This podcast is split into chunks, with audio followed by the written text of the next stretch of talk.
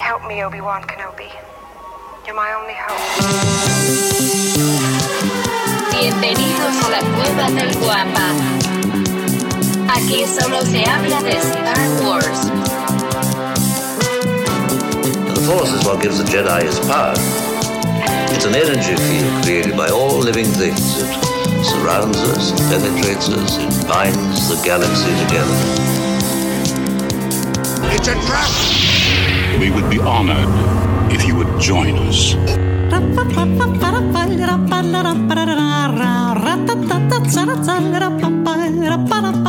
¿Qué tal, mis queridos Wampas? Bienvenidos al episodio 172 del podcast Hablando de Star Wars, patrocinado por la cueva del Wampa.com, el santuario para todos los coleccionistas y fanáticos de Star Wars. Y como es de costumbre para esta grabación, me acompaña el buscador eterno de la luz, el criptógrafo del templo. Ahora, ahora eh, presumiéndonos su nuevo canal, su nuevo proyecto, el Arco Kyber, mi querido amigo, el George. How are you, George? Muy bien, tú, Davo. Muy buenos días a todo el buen productor que nos va a escuchar, que nos va a ver el día de hoy, sábado, y que nos va a escuchar en el transcurso de la semana. Bienvenidos a su charla sabatina de Hablando de Star Wars. La mañanera de hablando de Star Wars. Las Oye, mañaneras. este, se me hace mu- muy, chistoso. Tengo un otro amigo también, bueno, un par de amigos que también se llaman Jorge. Jamás les he dicho Jorge, güey. Siempre ha sido George. Este, este está, está bastante interesante ese, ese efecto. Vientos, George, ¿cómo, cómo, ¿cómo pinta el fin de semana? Digo, no, una, una honesta disculpa a los que están escuchando esto el lunes o martes que están iniciando la semana, pero como saben, eh, nos reunimos todos los sábados en punto de las 7:15 de la mañana para hacer lo que más nos gusta, que es hablar de Star Wars. Eh, pero bueno, para, para George, ¿cómo pinta tu, tu fin de semana? Pues bien, vamos a hacer algunas actividades aquí en casa. Se me- Eh, Son los días que, que uno Ya tiene regresé. posibilidad de, de hacer este talache. Ah, se fue Davo. Sí, se, se quedó friseado. Sí, Eh, se lo da hola, George. Todos de golpe, buenos días. Sí.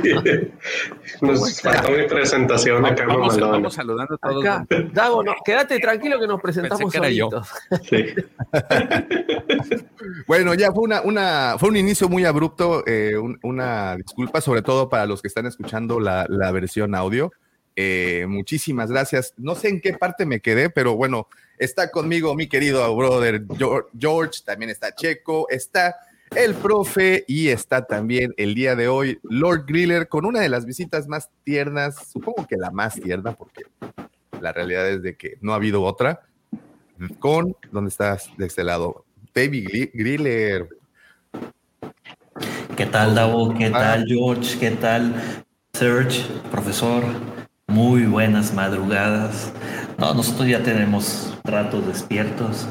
Ahorita ya me tocó, este, quería venir al programa, entonces, pues, aquí lo traje. Y entonces, oye, te voy a, te voy a tener que estar silenciando por el 20. Sabrán que en este momento, este, más bien dicho tú, tú, Silen, porque luego tú puedes des- desilenciarte. Eh, saben que por el momento tiene, está utilizando un ventiladorcillo para el bebé, entonces eh, interfiere un poquito con el, con el micro, pero bien, vientos a Pepito Junior por estar tan tempranito. Mira, así es como se deben de hacer las cosas desde temprano se los educas a que se tienen que parar a ver hablando de Star Wars. O él te está educando a ti. This is the way. Oigan, y bueno, después de también esta presentación abrupta, permítanme agradecerles a todos los que ya hacen el favor de seguirnos a través de nuestras diferentes redes sociales. Como saben, nos encuentran como la cueva del Wampa. Wampa se escribe con G de Guerra de las Galaxias y estamos en todas y cada una de ellas. También les recuerdo que tenemos dos grupos. Eh, uno es Legión Wampa, es nuestro grupo de WhatsApp. Ese, para poder ingresar, lo único que tienen que hacer es mandarnos un mensajito directo a las redes, a cualquiera de las que eh, usted elija, y por ahí podemos compartirle el link para que se pueda unir. También tenemos un grupo de Facebook que se llama Nación Guampa y eh, al igual, búsquenos así en, el Face y inmediatamente se pueden ir. Bueno, nada más pasa ahí un, unas preguntillas. Eh, y obviamente en los dos, en los dos grupos, el único propósito es platicar de Star Wars, del coleccionismo y de todo lo que envuelve a esta hermosa saga, las 24 horas del día, los 7 días de la semana. Y me consta porque aquí mi querido amigo George es el buenazo, el martillo ejecutor en uno de esos eh, dos grupos y no me vas a dejar mentir que, pues bueno, ahí la información no deja de, de fluir, ¿no? No, no deja. Todos los días está hablando de algo, de alguna noticia, alguna serie, este, hasta cosas fuera de. Así es que vale la pena. Vale la pena, vale la pena. Muy bien, y bueno, hoy, eh, en nombre de mi querido amigo Lucifagor, eh, que está un poco indispuesto, eh, vamos a, tener unas fechas importantes para platicar, para pues comentar las, las ya acostumbradas astroefemérides, pero pues, ¿qué les puedo decir? Con todo y que quiera hacerlo, es imposible imprimirle el estilo de mi querido amigo. Entonces, eh, me dispongo, eh, si ustedes me lo permiten, nada más para no perder la bonita costumbre y en honor a, a nuestro querido Lucifagor, que se mejore pronto, le dio una de esas gripas atómicas. Lo que comentabas, Pepe, que eh, desde la entrada del COVID parecía que cualquier gripa este, ya es este, indicios de, de ese maldito bicho, pero pues creo que las enfermedades pues siguen de cierta manera su camino, ¿no? No, Davo, es que ya con, con, lo del COVID se nos olvida que las gripas nos pueden tumbar, inclusive pueden ser mortales. Estamos tan preocupados de que no nos dé COVID o COVID, eh, que todo lo relacionado a nuestras vías, enfermedades eh, respiratorias, pasan a cuarto, quinto plano. Pero pues ya ves ahorita el buen Lucifagor que le dio una gripa que dijo, no hombre, no es COVID, es una gripilla que con tres mejorales me lo curo y no hombre, está tirado, pobrecillo. Oh, le mandamos un fuerte abrazo al buen Lucifagor, que te mejores pronto, mi querido hermano. Es posible que no nos esté viendo, es posible que tampoco nos vea eh, el, resto del día, pero por si sí, te mandamos un saludo. Este, bueno, y antes de comenzar, me gustaría comentar dos cosas, si me permiten, profe. Como te platiqué ayer por los mensajes, ya terminé por fin el compendium, este libro que me obsequiaste con todos los eh, diferentes, pues, reseñas de películas importantes. Eh, de, las personas que escriben ahí, profe, ¿cuántos participaban en, en Star Wars con amigos en el podcast? Eh, no, no, no, yo solo. ¿Tú? eran, claro, porque la, el libro, digamos, sale de un proyecto de la revista 24 Cuadros que fundamos hace mucho tiempo con la gente de la escuela de cine, cuando yo todavía daba clases ahí en la escuela de cine. Y después quedó, y Star Wars con amigos sale por otro grupo de amigos, digamos, que nos dedicábamos todos más que nada a seguir la saga, ¿no? Así que no, no, no, no hay del libro ese son toda gente de, de, la Escuela de Cine de Avellaneda, que es donde yo estudié y después donde di clases. Oh. Es que, sabes que, bueno, creo que eh, tenía, los acompañaba alguien de nombre Mariano, si no me equivoco también. Sí, se llama Mariano, pero. Y por esta lo, creo que lo. Es otro Mariano, sí, sí, sí, sí. Ya, bueno, pero como te comentaba ayer, wow, me quedé con muchas ganas de ver muchas películas, sobre todo de terror muy interesante. Es, es, la idea, ¿no? Es la idea sí. de, de, lo que estamos haciendo, que la gente se, se, interese. Así que bueno, muchas gracias, ¿no? Por, por ayer ya me dijiste que te había gustado mucho. Este, muchas gracias por el, por el, por haberlo leído, por haberlo disfrutado. Era la idea cuando se hizo por, esto. Porque además, no es spoiler, pero pues ahí el profe se avienta una cátedra de cine de, de, de espías. ¿Tú ya lo leíste, George? No, todavía no lo leo. No, no, H, lo, H, no lo, leo por hacerle, por no este, que alguien no me esté dando carrilla por su libro. Lo voy a leer. ¿Ninguno de los dos has leído? ¿Ni el tuyo ni el de Pepe? Curiosamente, ninguno de los dos lo hemos leído. Qué interesante. no. Este, sí, digamos que el, cine de espías es como mi otra pasión, ¿no? Más allá de que me gusta todo el cine en general, eh, digamos, en cuanto a mis pasiones cinematográficas, está Star Wars ya en un grado superlativo y después viene el cine de espías. Oh, buenísimo, buenísimo, profe. Y, bueno, de nueva cuenta, muchísimas gracias por ese aporte, porque es eso, es un aporte y, creo que de ahí este, voy a sacar muchas películas para, para, platicar a futuro. Y, Checo, Checo, de verdad que también muchas, muchas gracias. Es que, fíjate que yo cuando me fijo en este momento en donde tienes amigos que en lugar de regalarte un Six o algo así, ya te regalan libros, ya estás en otro nivel en la vida. Y, justamente en la Guampacón, eh, Checo eh, nos, nos, regaló este libro de un diario de la princesa. Y fíjate que ya voy a, lo voy a terminar, ya estoy por terminarlo es muy rápido. Sí, este, bastante rápido y divertido. y, divertido, sí, porque aparte sí lo lees con la voz de Carrie Fisher, ¿no? Que es bueno, para quien no lo sepa, es un diario que, eh, supuestamente se publica, fue el último libro antes de que ella, de que ella muriera. Uh,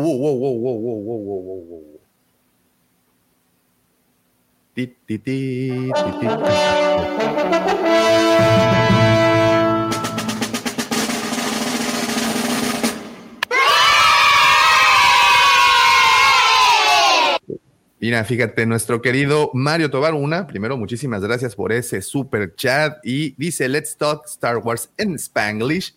¿Qué opinan combinando los droides Elite Series con eh, de TBS? ¿Cuáles son los TBS? The Black Series. ah, perdón. Fíjate es que no sabes Spanglish. Sí, lo siento. Eh, ¿Quién va a estar en la eh, Star Wars Celebration? Bueno, creo que ninguno de nosotros hasta el momento. Eh, quien sé que estará es Lord Tano, al quien le mandamos un abrazote. Este, él, va a estar por allá. Y bueno, ya nada más sé.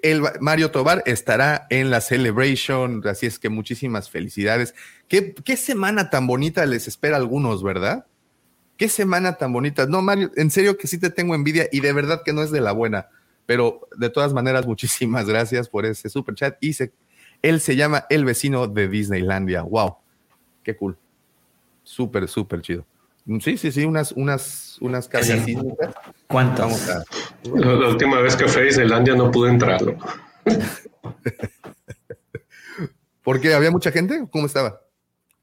Ah, es que en ese entonces yo vivía en Culiacán y mi hermana vivía en Toluca y habíamos planeado nuestras vacaciones para ir a Disneylandia juntos, porque la última vez que habíamos ido, pues yo tenía como nueve años, algo así, ¿no? Ya estaba en la universidad y pues nos pusimos de acuerdo, juntamos las agendas y los dos volamos a Los Ángeles. Ya estando allá, pues vamos con mi primo. Y, y el plan era invitar a mi primo, pero no contábamos con que mi primo iba a llevar a su novia.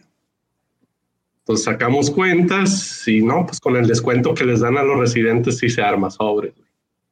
Llegamos y pues que en temporada de vacación no hay descuento y pues no completamos. Entonces nos tuvimos que regresar y nos fuimos a Six Flags. Ah, bueno, pero Six Flags ah, también está bien. nos fuimos a Knott's Berry Farm, que era el más barato de los tres.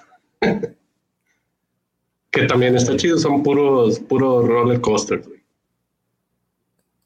de Snoopy.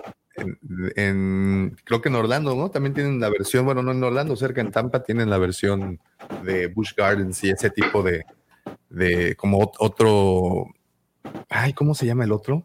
Igual son puras montañas.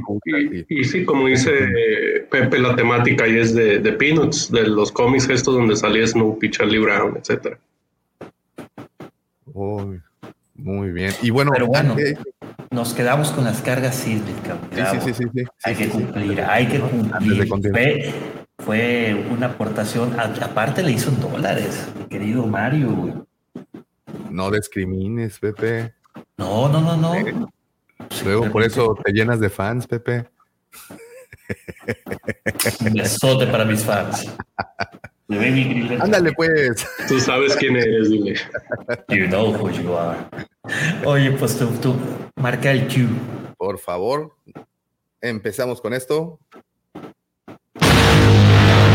Aguamota para el sabadaba del buen Mario. Otra más.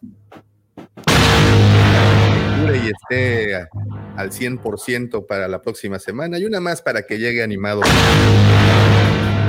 Para que llegue animado al, Vientos, Pepe, muchas gracias. Y Mario, muchísimas gracias también. Y por cierto, bueno, aprovecho ya también que estoy por acá para felicitar al buen, al buen Raúl. ¿Dónde está? ¿Dónde está? ¿Dónde está?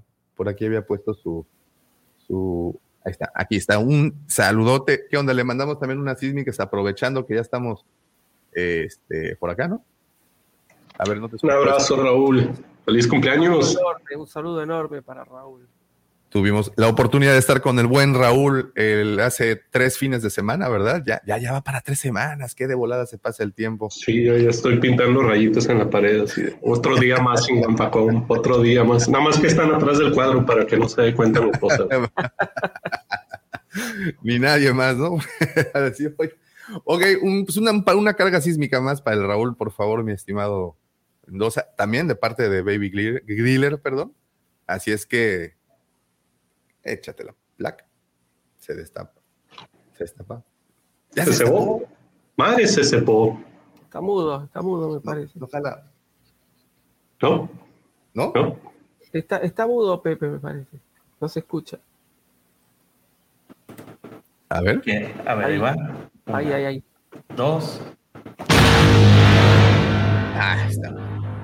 Disculparán ustedes, hoy, hoy, hoy, hoy no estamos, bueno, no estoy más bien dicho, como que lo más este, afilado con el, con las cosas. Bueno, un abrazo doble.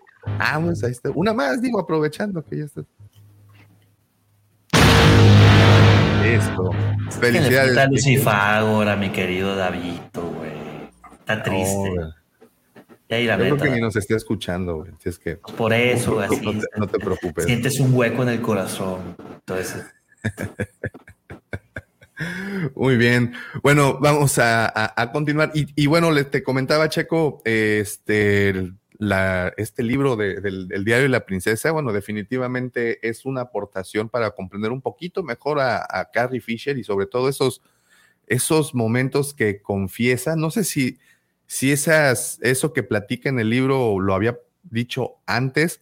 Lo que sí es que no voy a volver a ver eh, el imperio contraataca con los mismos ojos después de haber leído este, este libro. No sé si tienes la misma opinión. Rayos, princesa. Y exacto, sí fue así de. Allora te deseo más.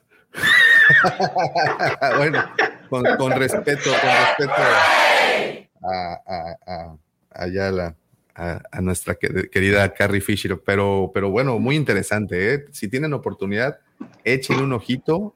Se llama El Diario de la Princesa. Sí, nada más para eh, ahondar un poco más en el tema. El, el, libro está, hecho, está escrito primero así como ella recordando más o menos todo su, su, su inicio en la carrera de, como actriz y ya llega una sección en donde dice, ok, de aquí en adelante, ahora sí, ya son mis diarios, pero todo lo demás como que sí es, digamos, en tiempo presente, ¿no? Que, ella ahí le echó pluma y ya hay una sección del libro, de hecho incluso creo que está con letra diferente, donde sí ya es al 100% los diarios que rescató de esa época, ¿no? Eso, eso está muy bueno, fíjate. Eso, justamente eso que acabas de, de, de mencionar, este, en el hecho de que eh, haya logrado recuperar esos textos que menciona incluso y los presume al principio del, libro y que te puedas interiorizar de esa forma a, lo que ella sentía y lo que llegó a sentir por la persona de la que platica, porque de, verdad que no quiero hacer spoilers, porque quien no ha tenido la oportunidad, échenle un ojo y sí cambia mucho la perspectiva de, las cosas.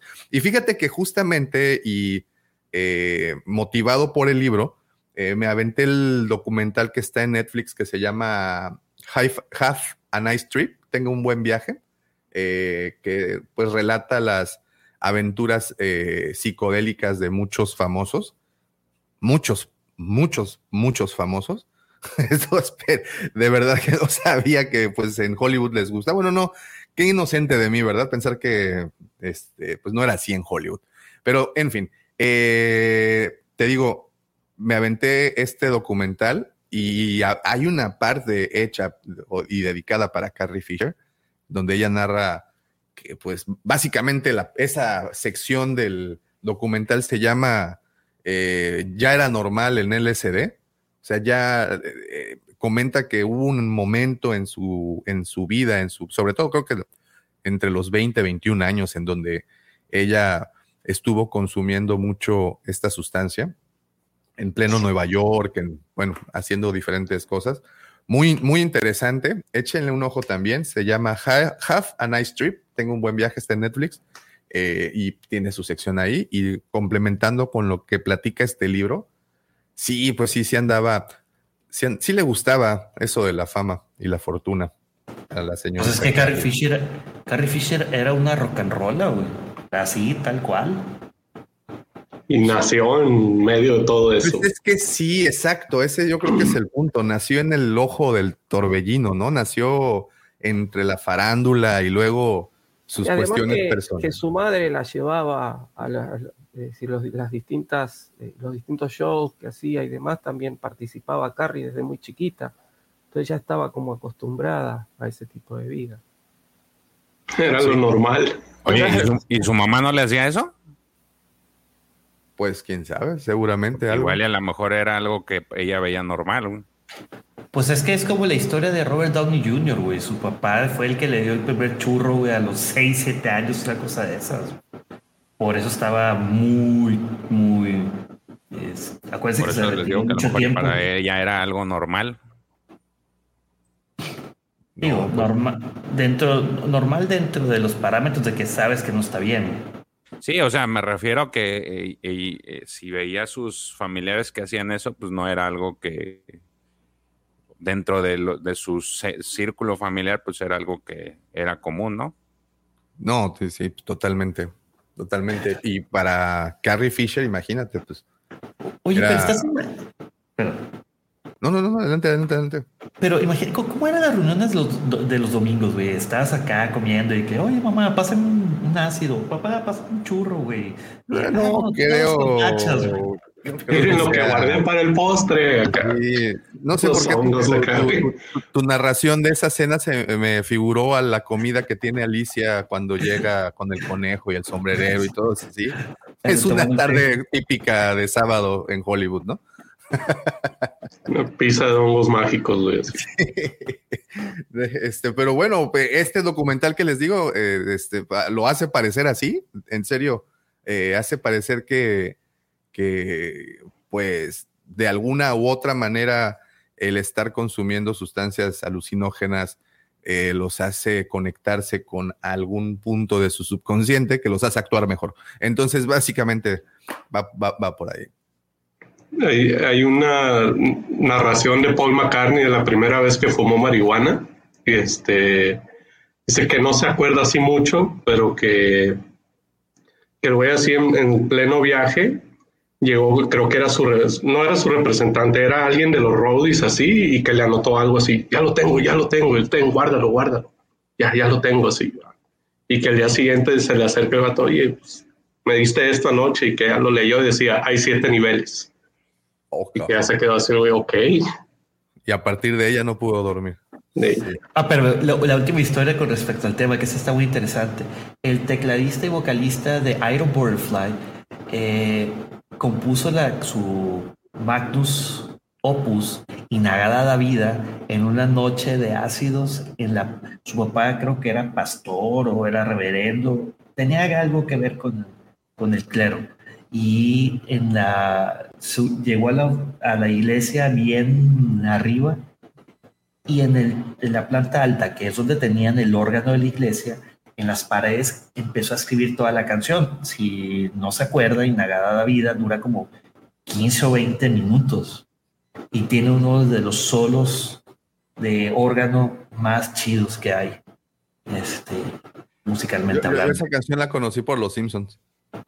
Cuando se pone. Cuando Bart, ah, cuando Bart le reparte la, la, partitura y, que vende el alma. Mari, ¿cómo estás? Excelente mañana. Hola, Mari. Hola, ¿qué tal? ¡Ay, qué hermosa mañana! Está el Baby Grille. Este, pues sí, buen, buen documental. Y de regreso al, al, libro, échenle de verdad un ojo, vale mucho la pena. Y me quedé muy interesado porque además creo que tiene otros dos libros que como, como autobiografía o algo así. No estoy muy seguro, pero si pueden, léanlo. Muy bueno. Editorial Nova, aquí en México al menos. Este, no sé si en otras partes igual. Y, se acaba de publicar, realmente no es como muy viejo, ¿no? Lo, tenía en la mano. No, no tiene mucho. El año pasado, ¿no, Choco? Ah, bueno, aquí en, México sí. Ah, sí, en México. Este, lo sacó que 2016, creo, no, no recuerdo la verdad. Fecha no recuerdo. Pues prácticamente el año siguiente de que, de que murió. Sí, sí. Creo que de hecho fue como Póstumo, ¿no? Póstumo. El libro salió, salió en el 2016. Sí. Ahora, la edición en México en español, la verdad no, no tengo idea. No. Acá no sé cuándo salió, es la misma que vos llevaste. Este, no sé cuándo, cuándo salió, pero sí hace. Yo lo leí hace unos años, ya hará dos, tres años lo leí. Este, y calculo que más o menos hará dos, tres años que salió acá. Pues muy, muy bueno. Muchas gracias, profe, y muchas gracias, Checo, por tan bonitas aportaciones a, mi biblioteca personal, que debo presumirles que este año se ha ampliado muy bien. Así es que creo que vamos por, por buen camino, porque como dice el Arco Kyber, hashtag leer es chido. Ahí está. oye, a ver, Georgie, platícanos, ¿cómo vas con, con eso del Arco Kyber? Bien, ahorita he estado, ayer salió, sacamos el último video. Este, y pues prácticamente ahorita lo que estoy haciendo son puros introductorios para la gente que le interesa y que no sabe por dónde llegarle eh, y que tiene así como que ciertas dudas al respecto, ¿no? Porque eh, este tema es como que muy de, al inicio fue muy de, de opiniones desde la subjetividad y creo que eso, esto que, pues lo poquito que estoy poniendo es con el fin de que se den una idea más amplia. Obviamente es de mis, desde mi opinión y desde lo que pues he, eh, eh, muchas de las cosas ya vienen sustentadas en lo que es los libros, pero, pero esa es la idea, ¿no? Eh, voy a tratar de sacar un, video a la semana. los, los, viernes los estoy sacando ahorita, este, por la mañana para que y son videos realmente cortos porque no es mucho lo que lo que estoy abordando de momento. Entonces, ahí por si le quieren echar un ojo, dense una vuelta y si están interesados, pues es un buen inicio para creo yo que es un buen soporte para arrancar. Sí, sí, y sobre todo después de digo, como pueden leer en el título, tenemos como tema principal el futuro de Star Wars y todo eh, con base en el artículo que salió publicado, bueno, no, no, no es cierto, que saldrá publicado para la edición de junio de la revista Vanity Fair, que pues ya después de una larga trayectoria, creo que, corríjanme si estoy mal, pero creo que 22, 23 años de estar junto a la producción de Lucasfilm, cada película han sacado una edición. Quien ha tenido el atino de juntar esas ediciones, creo que tiene en las manos un documento muy importante. Las portadas se han vuelto clásicas, ¿no? De esas revistas. Sí. Ese, ese, ese artículo, bueno, al menos el que nos, nos, tocó leer en esta ocasión. Oye, Davo, pero si estás en lo correcto, ya se publicó en línea, o entonces, pues sí, estabas bien, ya se publicó. Y creo que hay, alguien eh, ahí en en la Legión Wampa que mandó fotos de, las portadas de cuando salieron, inclusive de las películas. Ya ves de que también hacen reportajes de las películas este, con esta fotógrafa muy, famoso, muy famosa que, que, se ha, que ha logrado fotografiar esos momentos icónicos que quedaron plasmados ahí por la eternidad en esas revistas. Sí. Que son las cosas que, por las que más los buscan. Deja el artículo que siempre son muy interesantes, es más bien por las fotos. Fíjate cómo son las cosas. Eso, eso, eso que acabas de decir era la justa verdad de las revistas Playboy y lo hacíamos al revés. Correcto. No, lo compro por las fotos, lo compro por, los artículos. Por los artículos. Y aquí es al revés. Aquí no, no, no, no, no. Los artículos pues, están chidos, pero las fotos, álgame el señor. Muy bien. Sí, no, no, no, son muy buenas. De hecho, eh, recordaremos que las, la última edición de esto fue para el episodio 9 y las fotografías que publicaron, si no mal recuerdo, ahí vimos por primera vez, o no, no, no por primera vez, pero vimos un poquito mejor a los Caballeros Ren, ¿no? Habían sido las fotografías que habían publicado, bueno, o ella, esta Annie Lebowski, Lebovitz, como dice aquí este Christy, este viajó hasta Jordania, ¿no? Para, para hacer ese estudio y bueno, ahora no tuvo que viajar tan lejos y justamente estaba en el, en el, en el, en el eh, artículo este, eh, justamente eh, aquí viene lo interesante, en, ese momento o en esos momentos ella viajaba a donde estaban haciendo la producción, en este caso, bueno, en el anterior, había viajado a Jordania. En este caso, viaja a donde están pasando las cosas o va a donde están pasando las cosas, que es en las instalaciones donde tienen el volumen en donde prácticamente pasarán las cosas que vienen en un futuro para Star Wars. Y eso está muy interesante. La forma que están apostándole, pues bueno, ahí va, vamos a ver qué, ocurre. Pero antes de llegar a ese momento del podcast, primero, como les digo, en honor a mi querido amigo Lucy Fagor, quiero mencionar algunas de las astroefemérides este, que tendremos, que tendrán lugar como dice, híjole, eh, tendrán lugar, su, que tuvieron su lugar su momento de un 25 de mayo hasta el día 29 de mayo, toda la semana que comprende de lunes a domingo y eh, una vez más, no creo que yo le pueda imprimir el mismo estilo, pero aquí van eh, las que más llamaron mi atención. Y eh, empezamos con el 25 de mayo de 1944. Nace Frank Oz, actor, director y titiretero. Frank Oz, que pues obviamente todos podemos eh, ubicar por su trabajo en tanto en los Muppets como para animar algunas de las botargas en Star Wars y quien diera voz a nuestro maestro Jedi Yoda. Así es que 25 de mayo y no sé si eligieron 25 de mayo por esa razón o no sé exactamente por qué fue, pero también el 25 de mayo, pero de 1977, llega, la historia del cine cambia por completo porque se estrena Star Wars. En ese momento, únicamente llamada así, posteriormente a New Hope. Profe, siempre he tenido esa duda, no sé si tú lo sabes o algún alguien de aquí del, del, honorable este consejo lo sabe. ¿Cuándo vino ese cambio? ¿Cuándo le modificaron la marquesina para que ya no dijera simplemente Star Wars y ahora dijera New Hope? Ah, ¿en qué momento?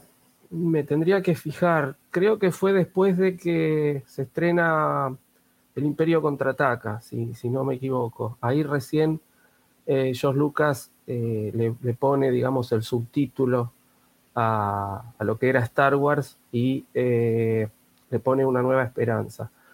Eh, porque todavía cuando fue la edición de Laserdisc, todavía no salía el subtítulo Una nueva esperanza. Así que yo, según tengo entendido, fue después del Imperio Contraataca, porque en un principio no se pensaba que iban a hacer este, una secuela. De hecho, eh, George Lucas cuando se estrena Star Wars eh, estaba eh, tan nervioso que, no quería saber ni los números, ni si la gente iba, ni nada. Él pensaba que, iba a ser un, fracaso rotundo y como que medio que se le acababa la carrera ya. Este, y bueno, todos sabemos lo que pasó después, ¿no? Fue algo completamente opuesto. Sí, Pepe. Eh, profesor y eh, Davo, respondiendo a tu pregunta, querido buen auditor y buen escuchas, el título de A New Hope fue acuñado en, el relanzamiento de Star Wars en 1981.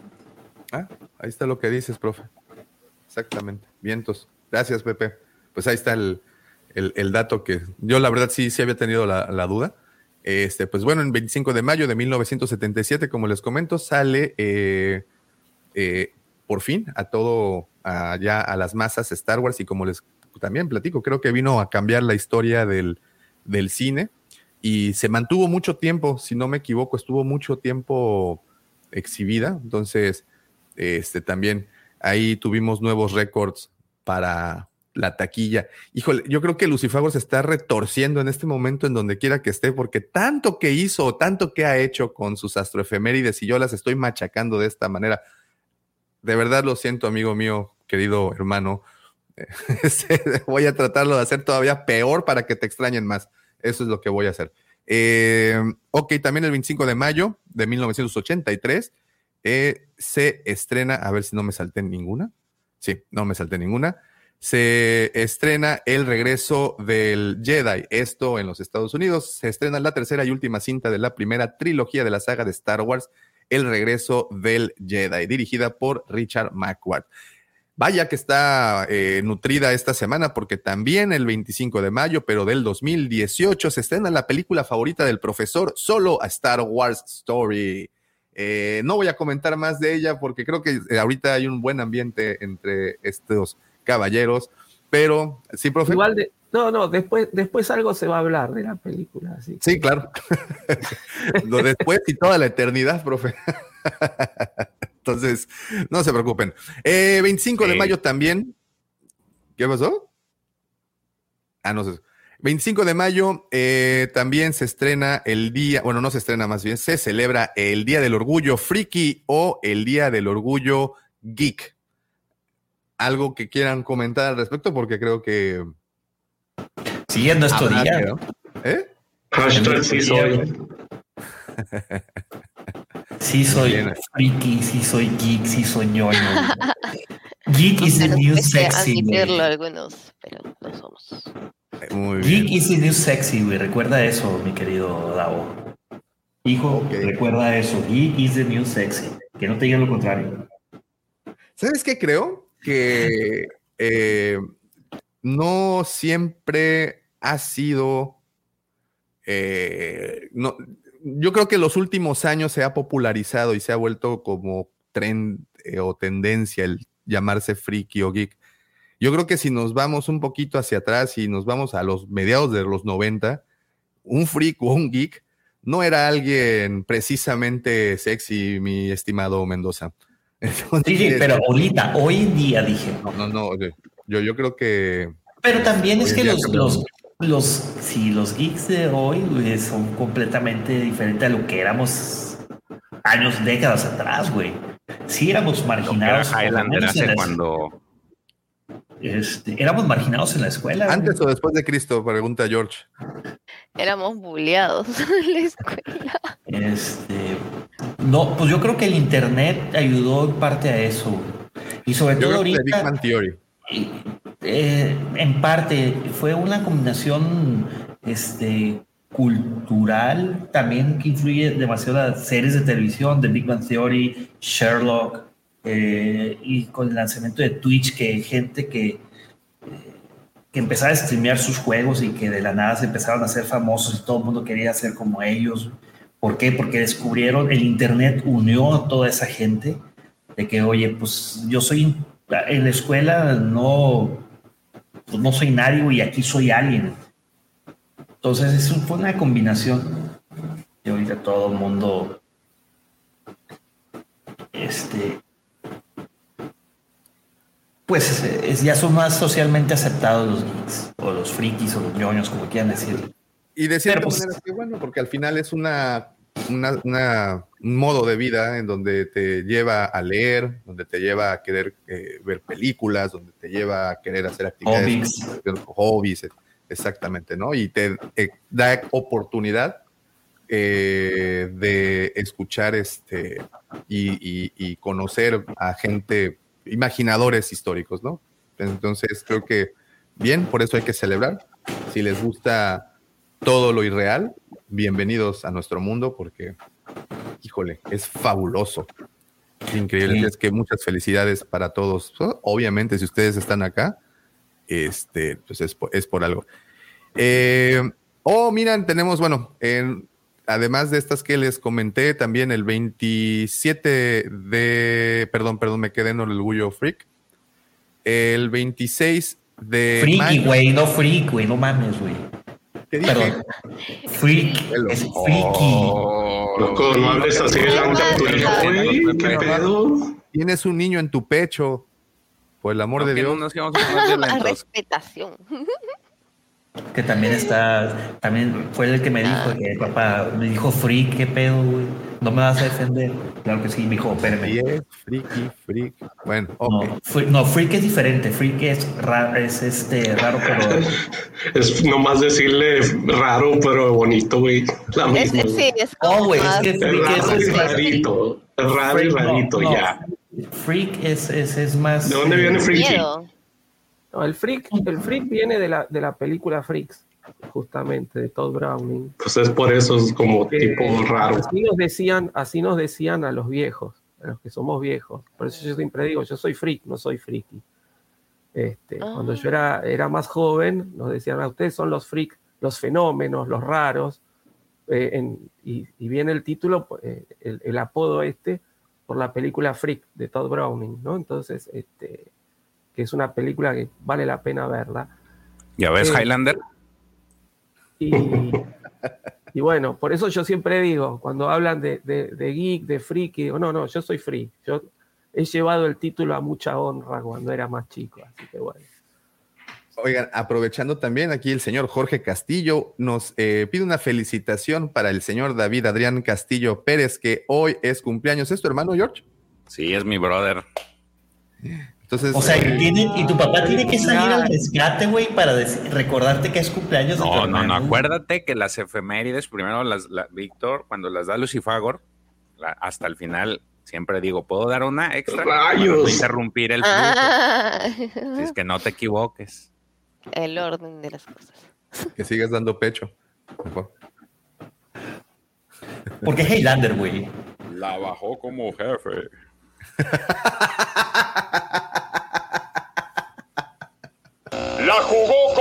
jefe y la definió como señor. Me quito el sombrero.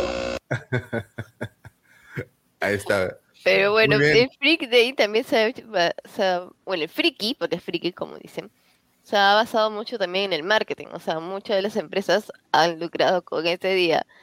Y, por ejemplo, hacen convenciones y así, ferias. Por ejemplo, yo voy a asistir a un Freaky Day, que es una convención hoy día. Entonces, pues en parte está como que, pues está bien, pues, ¿no? Para sentirse unidos, sentirse todo. Ah, me encanta. Sí, sí. Acá hay algo que se llama la, la han sacado oportunidad económica. ¿Qué pasó? Aquí hay una plaza que se llama la Friki Plaza. En todas partes hay una Friki Plaza, Pepe. Aquí también. Que, normalmente está en el segundo piso de la Plaza de la Tecnología, que también hay en todos lados. Dice. Ah, mira quién está aquí, güey. Sí, nos está escuchando, dice. Daumático es el friki más sexy de la galaxia. Saludos a Doña Carmen, dice Lucifer. ¿Eh? Ahí está, larga vida al rey.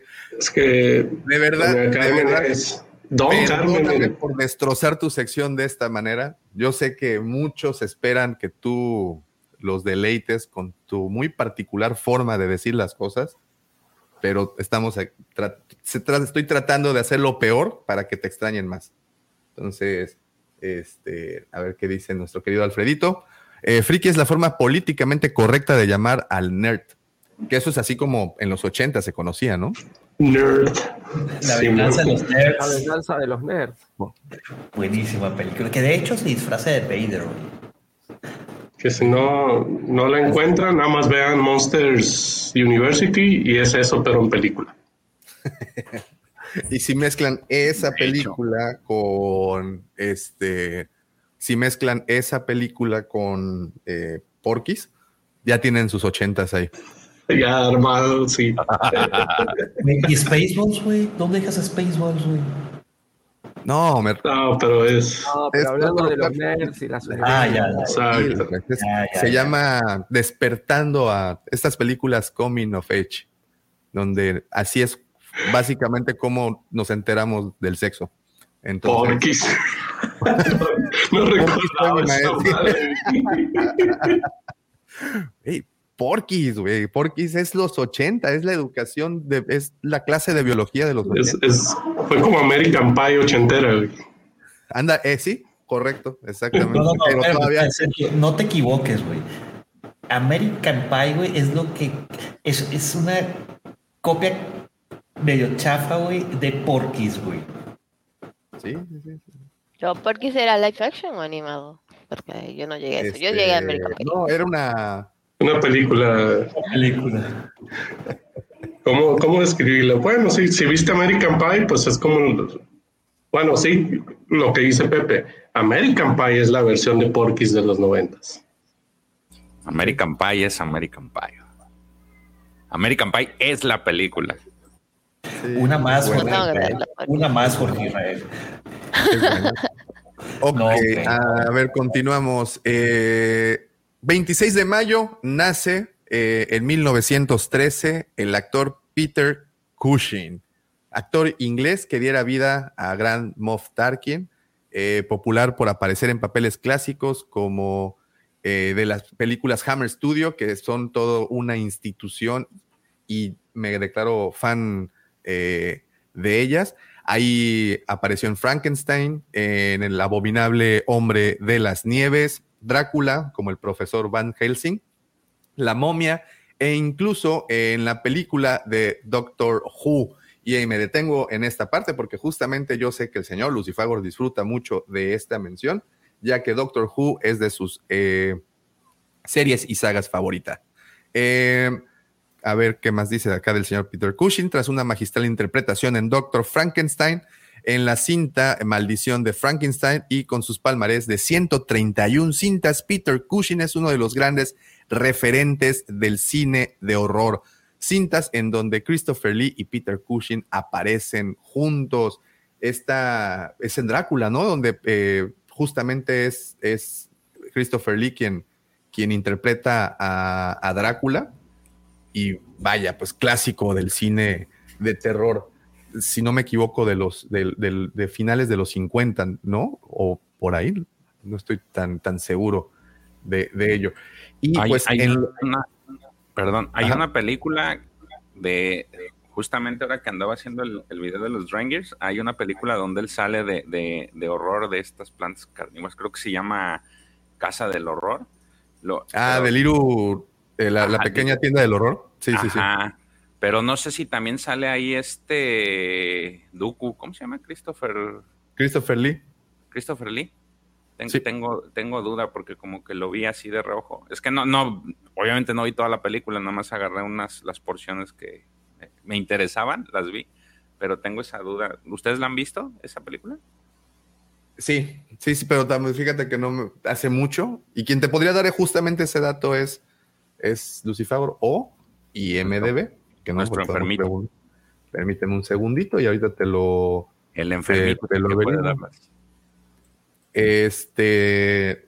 Nada más, yo, pues, algo que sé extra de Peter Cushing eh, es que su figura no apareció con la colección Kenner debido a que eh, él. No tenían pues, permiso, no, Sé si no no autorizó, sí, exacto, no autorizó el, no, no sé exactamente cuál, cuál haya sido el motivo, pero no autorizó que lo comercializara, por alguna razón.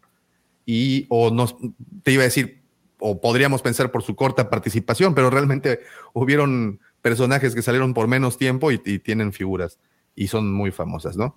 Pero a Peter Cushing para Kenner no le apareció y eh, él fallece, si no mal recuerdo, en el 94 y fue justamente en 1997, una vez después que sus familiares se encargaron del proceso, que ahora Hasbro llegó a un deal y sí pudieron sacar su primera figura. Entonces, a billetazo. Cachín, cachín. Cachín, cachín. A ver. Eh, Yo me acuerdo que cuando salió la primera figura de, de Peter Cushing había que recortar los códigos de barra de las, de las figuras de Kenner que salí, va de Kenner, que en ese momento ya era Hasbro, y había que mandarlas a una dirección. Habían hecho algo así muy parecido a lo de Boba Fett, Y yo tenía justo para esa época un amigo que había ido a estudiar a Estados Unidos. Entonces me compró unas figuras, le recortó los cosos y me la pidió y después yo le mandé la plata. Y él después cuando volvió a la Argentina me trajo los cartoncitos recortados y a Peter Cushing, al, al gran Moff Tarkin. El gran De hecho, sacaron hace un par de meses de Peter, de Peter Cushing, sacaron unas figuras de Van Helsing de Sideshow, también chidas. Es con este Van Helsing. ¿Cuándo es la No sé si las, no las han visto. También padres. y es la cara del. Sí, güey, pues es que las figuras, cualquier figura de Sideshow es muy buena, pero sí, la de Peter Cushing, güey, está increíble, güey. Oye, este, ¿ves cómo estoy destrozando las astroefemérides? Sí, es cierto. Mira, ya es una excelente manera de ligarla con Frank Oz, porque la pequeña tienda del horror que comenta George la dirigió justamente Frank Oz. ¿Es, donde sale Rick Moranis?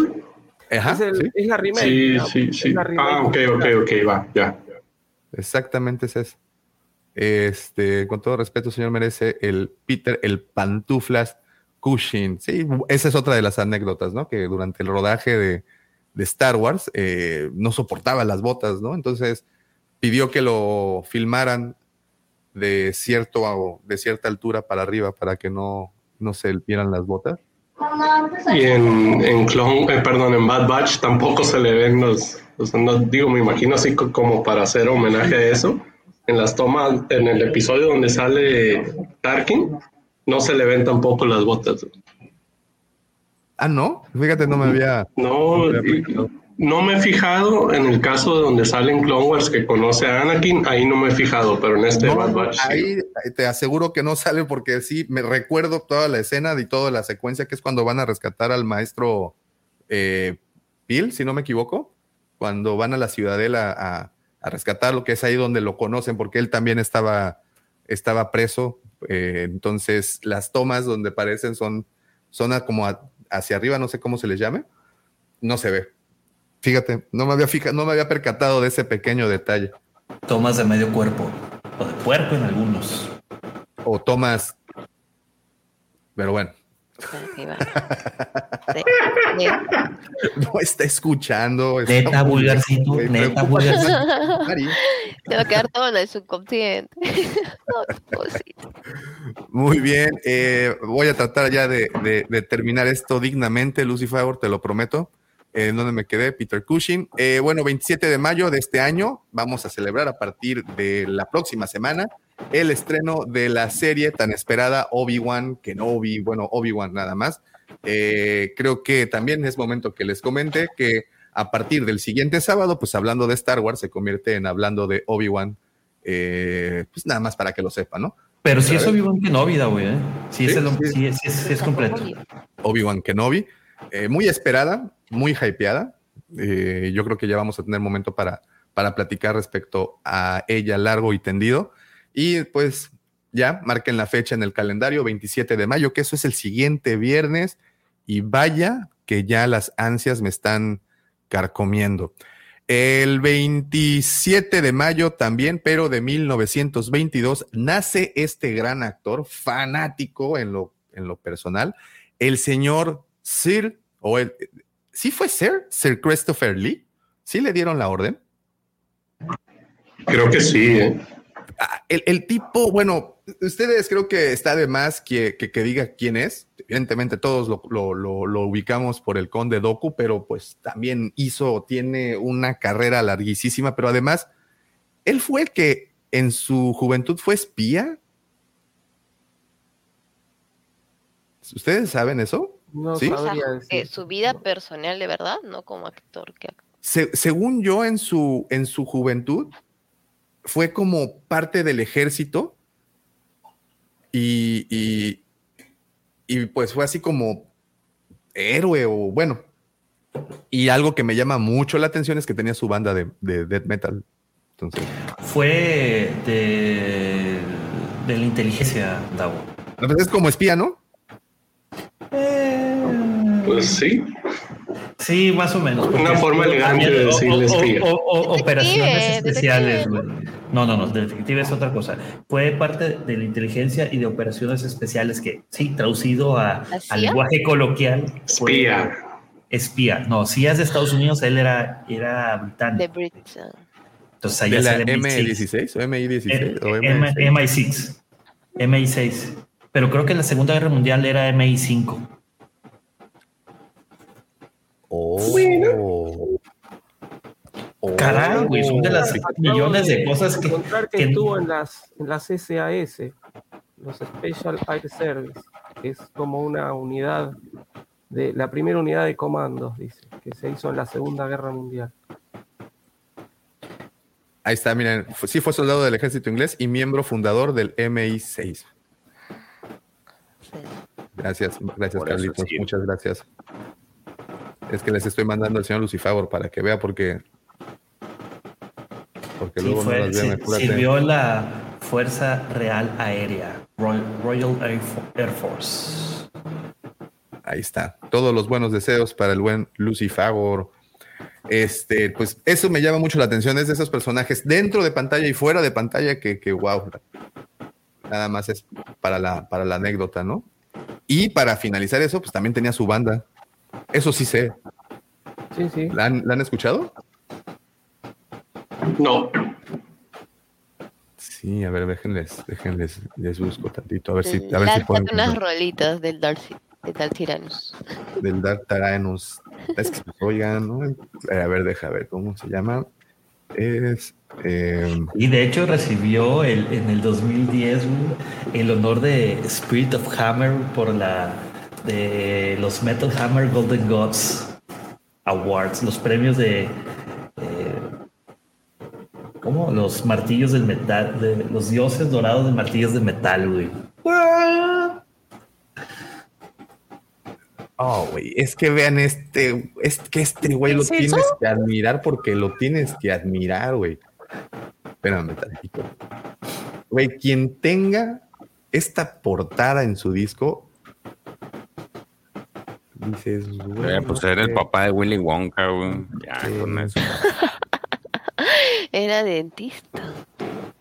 Eh, güey. Y luego fue Francisco Escaramanga. Era la portada de su disco. Ah, ¿no? es, es una cosa maravillosa, güey.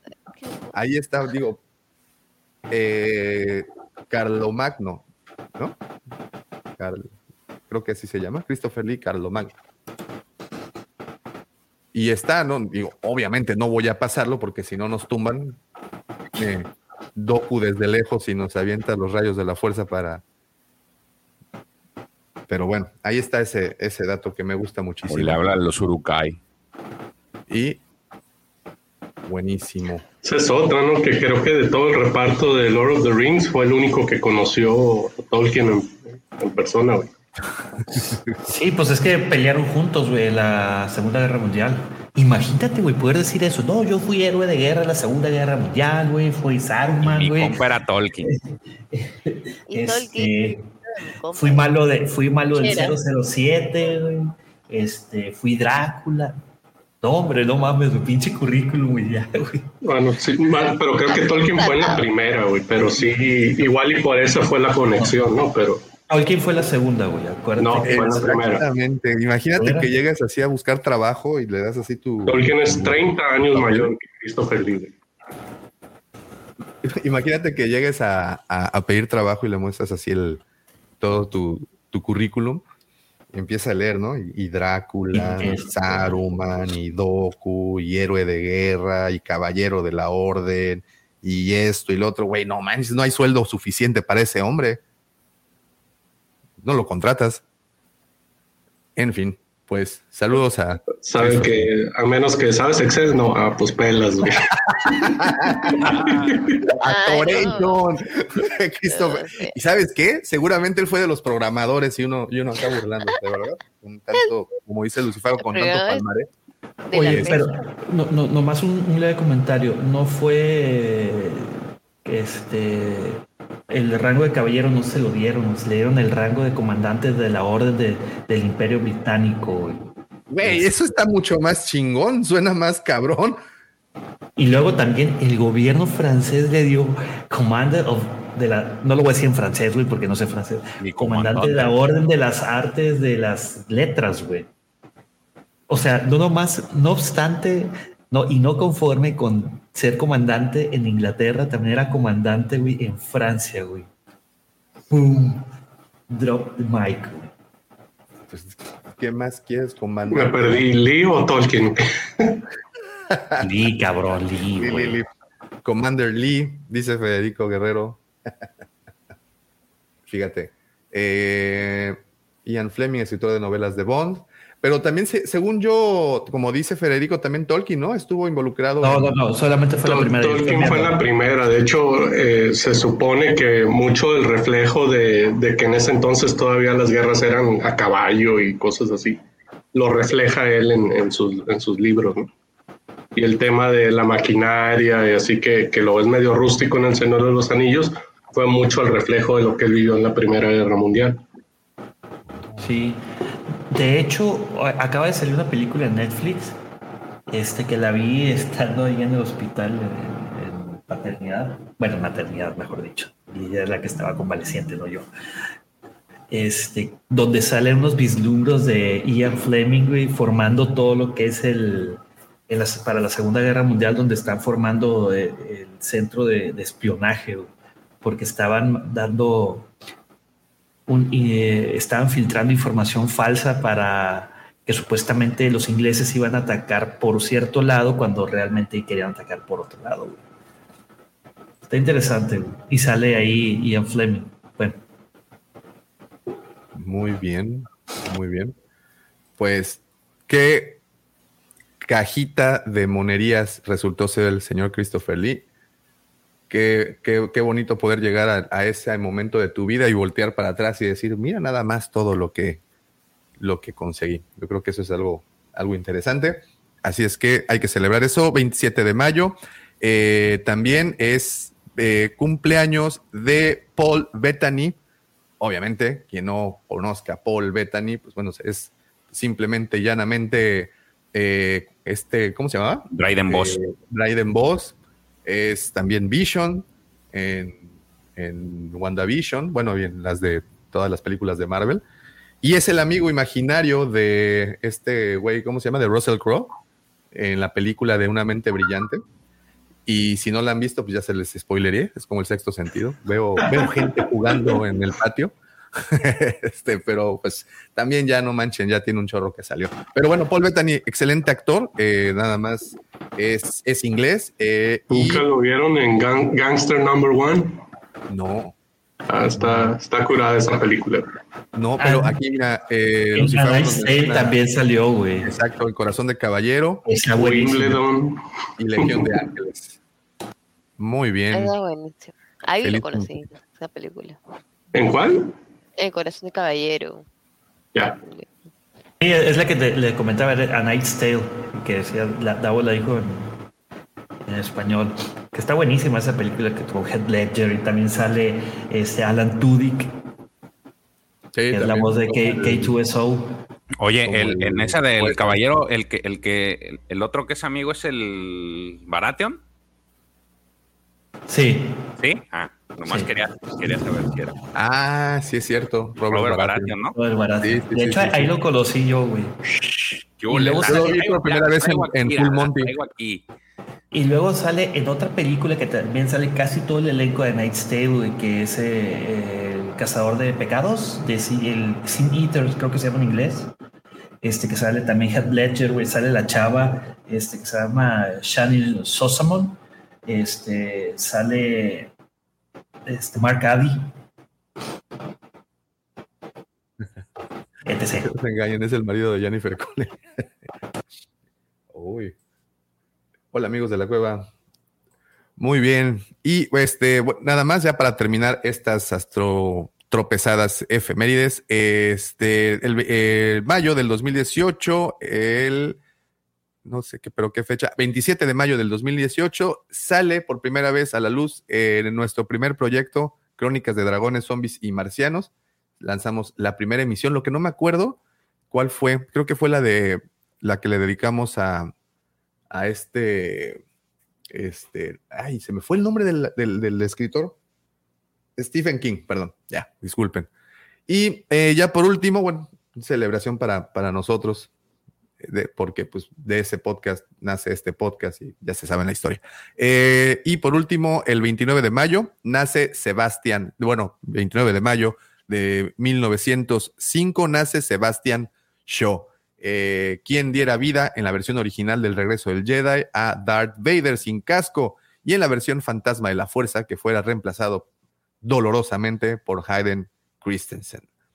Este, y pues no tengo más datos de Sebastian Shaw y la verdad es que tampoco me interesan tanto, pero ahí están, si ustedes quieren celebrar el cumpleaños del Darth Vader original, pues, o, de otro de los Darth Vaders originales. ¿Cuántos? Sí, porque eran tres, eran tres, uno sí la eran cinco. Darth Vader en, fueron cinco. Ah, es verdad. Fíjate, fue eh, David Prost. físicamente. Exacto. Luego el espadachín, que no me acuerdo cómo ah, se llama. Luego, este, el. el, eh, el, Jones. Luego, Sebastian Shaw. Y hay uno que no me acuerdo. No, cuatro. Cuatro nada más. ¿Y Hayden Christensen? No se olviden de Hayden. sí, pero me refiero en la, trilogía original. Ah, ¿Quién más, profe? ¿Y Sebastián Yapur? Ah, claro. Ah. Bien bajado. Saludísimos, saludos al. Oh, mira, otra medalla, otra medalla para, para Christopher Lee. Fíjate, descendiente de Carlo Magno, papá. ¿Eh? A ver, mátame esa. Ahora tiene sentido su portada de su disco, pues. Así se llama, exacto. Ahí está. Mátame esa. Como la béisbol. Ok. Mi Rob, ¿cómo estás? Un saludote a toda la banda de Geek Collectors con Rob. Muchas gracias por pasar a saludar. Este, pues bueno, ahora sí, y afortunadamente terminaron las astroefemérides, esta vez destrozadas por su servidor. Eh, por todos, por todos, no te preocupes. Estamos contigo. ¿Ahora no hay audio o qué? Este. Sí. Ah, no, espérate, espérate, sí, sí, sí, Me muteó, güey, me muteó. Sí, es que lo muteo por el ventiladorcillo. No, pero yo le pongo mute acá, güey, mira, si le picas ah. mute. ¿Y el sonido? Pues por eso te estoy demostrando que no se escucha, ah. que, todo, todo fríamente calculado, mira. Pon el audio, pues.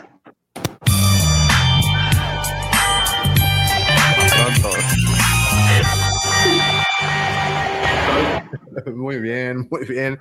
Oigan, muchísimas gracias a todos los que están conectados y que han estado conectados desde temprano. Gracias por sus comentarios. Como saben, esos comentarios enriquecen más el contenido de este podcast. Gracias a los miembros que están también por acá. Tengo a Rosa de Sangre, eh, también anda por acá Carlos Sodi. Tenemos también por acá, a ver dónde está, dónde están, no quiero que se me vayan a perder. Eh, no, no son todos. Ah, no, también está aquí Joaquín. ¿Cómo estás, Joaquín? También saludó. Eh, pero según yo, hay más. Había más. Bueno, está Maxi, está Raúl, que por cierto, hoy es cumpleaños de Raúl. Eh, ¿Quién más? ¿Quién más? Evil One también anda por acá. Eh, ¿Quién más? ¿Quién más? ¿Quién más? Jorge Castillo también. Fíjate, Mike también anda por acá. Eh, Maxi, ya lo mencioné. Y espero que no se me pase. Bueno, no, Nico, Nico también está por acá. Diego. Eh, y ahora sí, Gabo también, Gabriel Castelo. Y.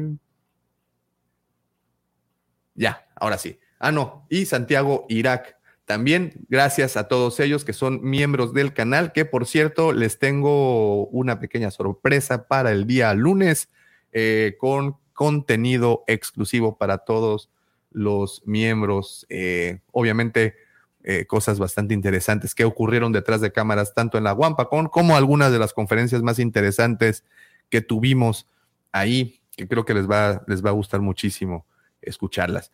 Eh, pues como platicábamos en un principio, esta semana creo que lo que robó los reflectores fue la publicación de tanto del artículo como de las fotografías que aparecieron en Vanity Fair.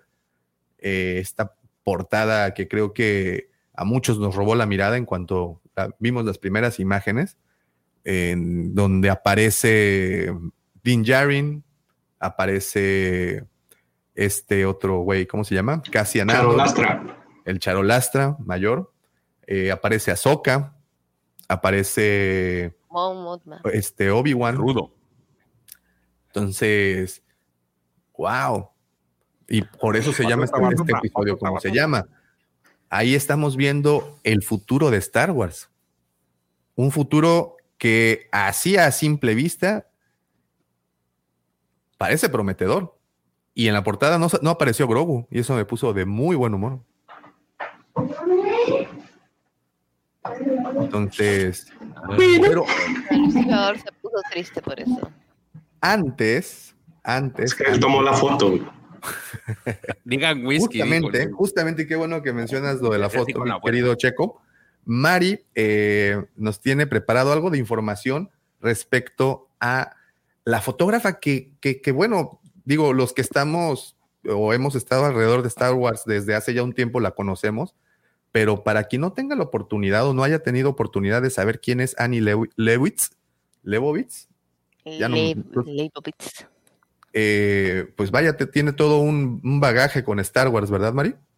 Sí, y también su carrera es súper impresionante. O sea, ya sabía que era una gran este, fotógrafa, una de las mejores pagadas, pero ha obtenido premios, ha tenido fotos polémicas, o sea, es súper interesante su trabajo. Y bueno, vamos a comentar un poquito más de esta mujer que se ha destacado esta semana, que todo el mundo puede hablar. Annie Leibovitz nació el 2 de octubre de 1949 en Waterbury, Connecticut.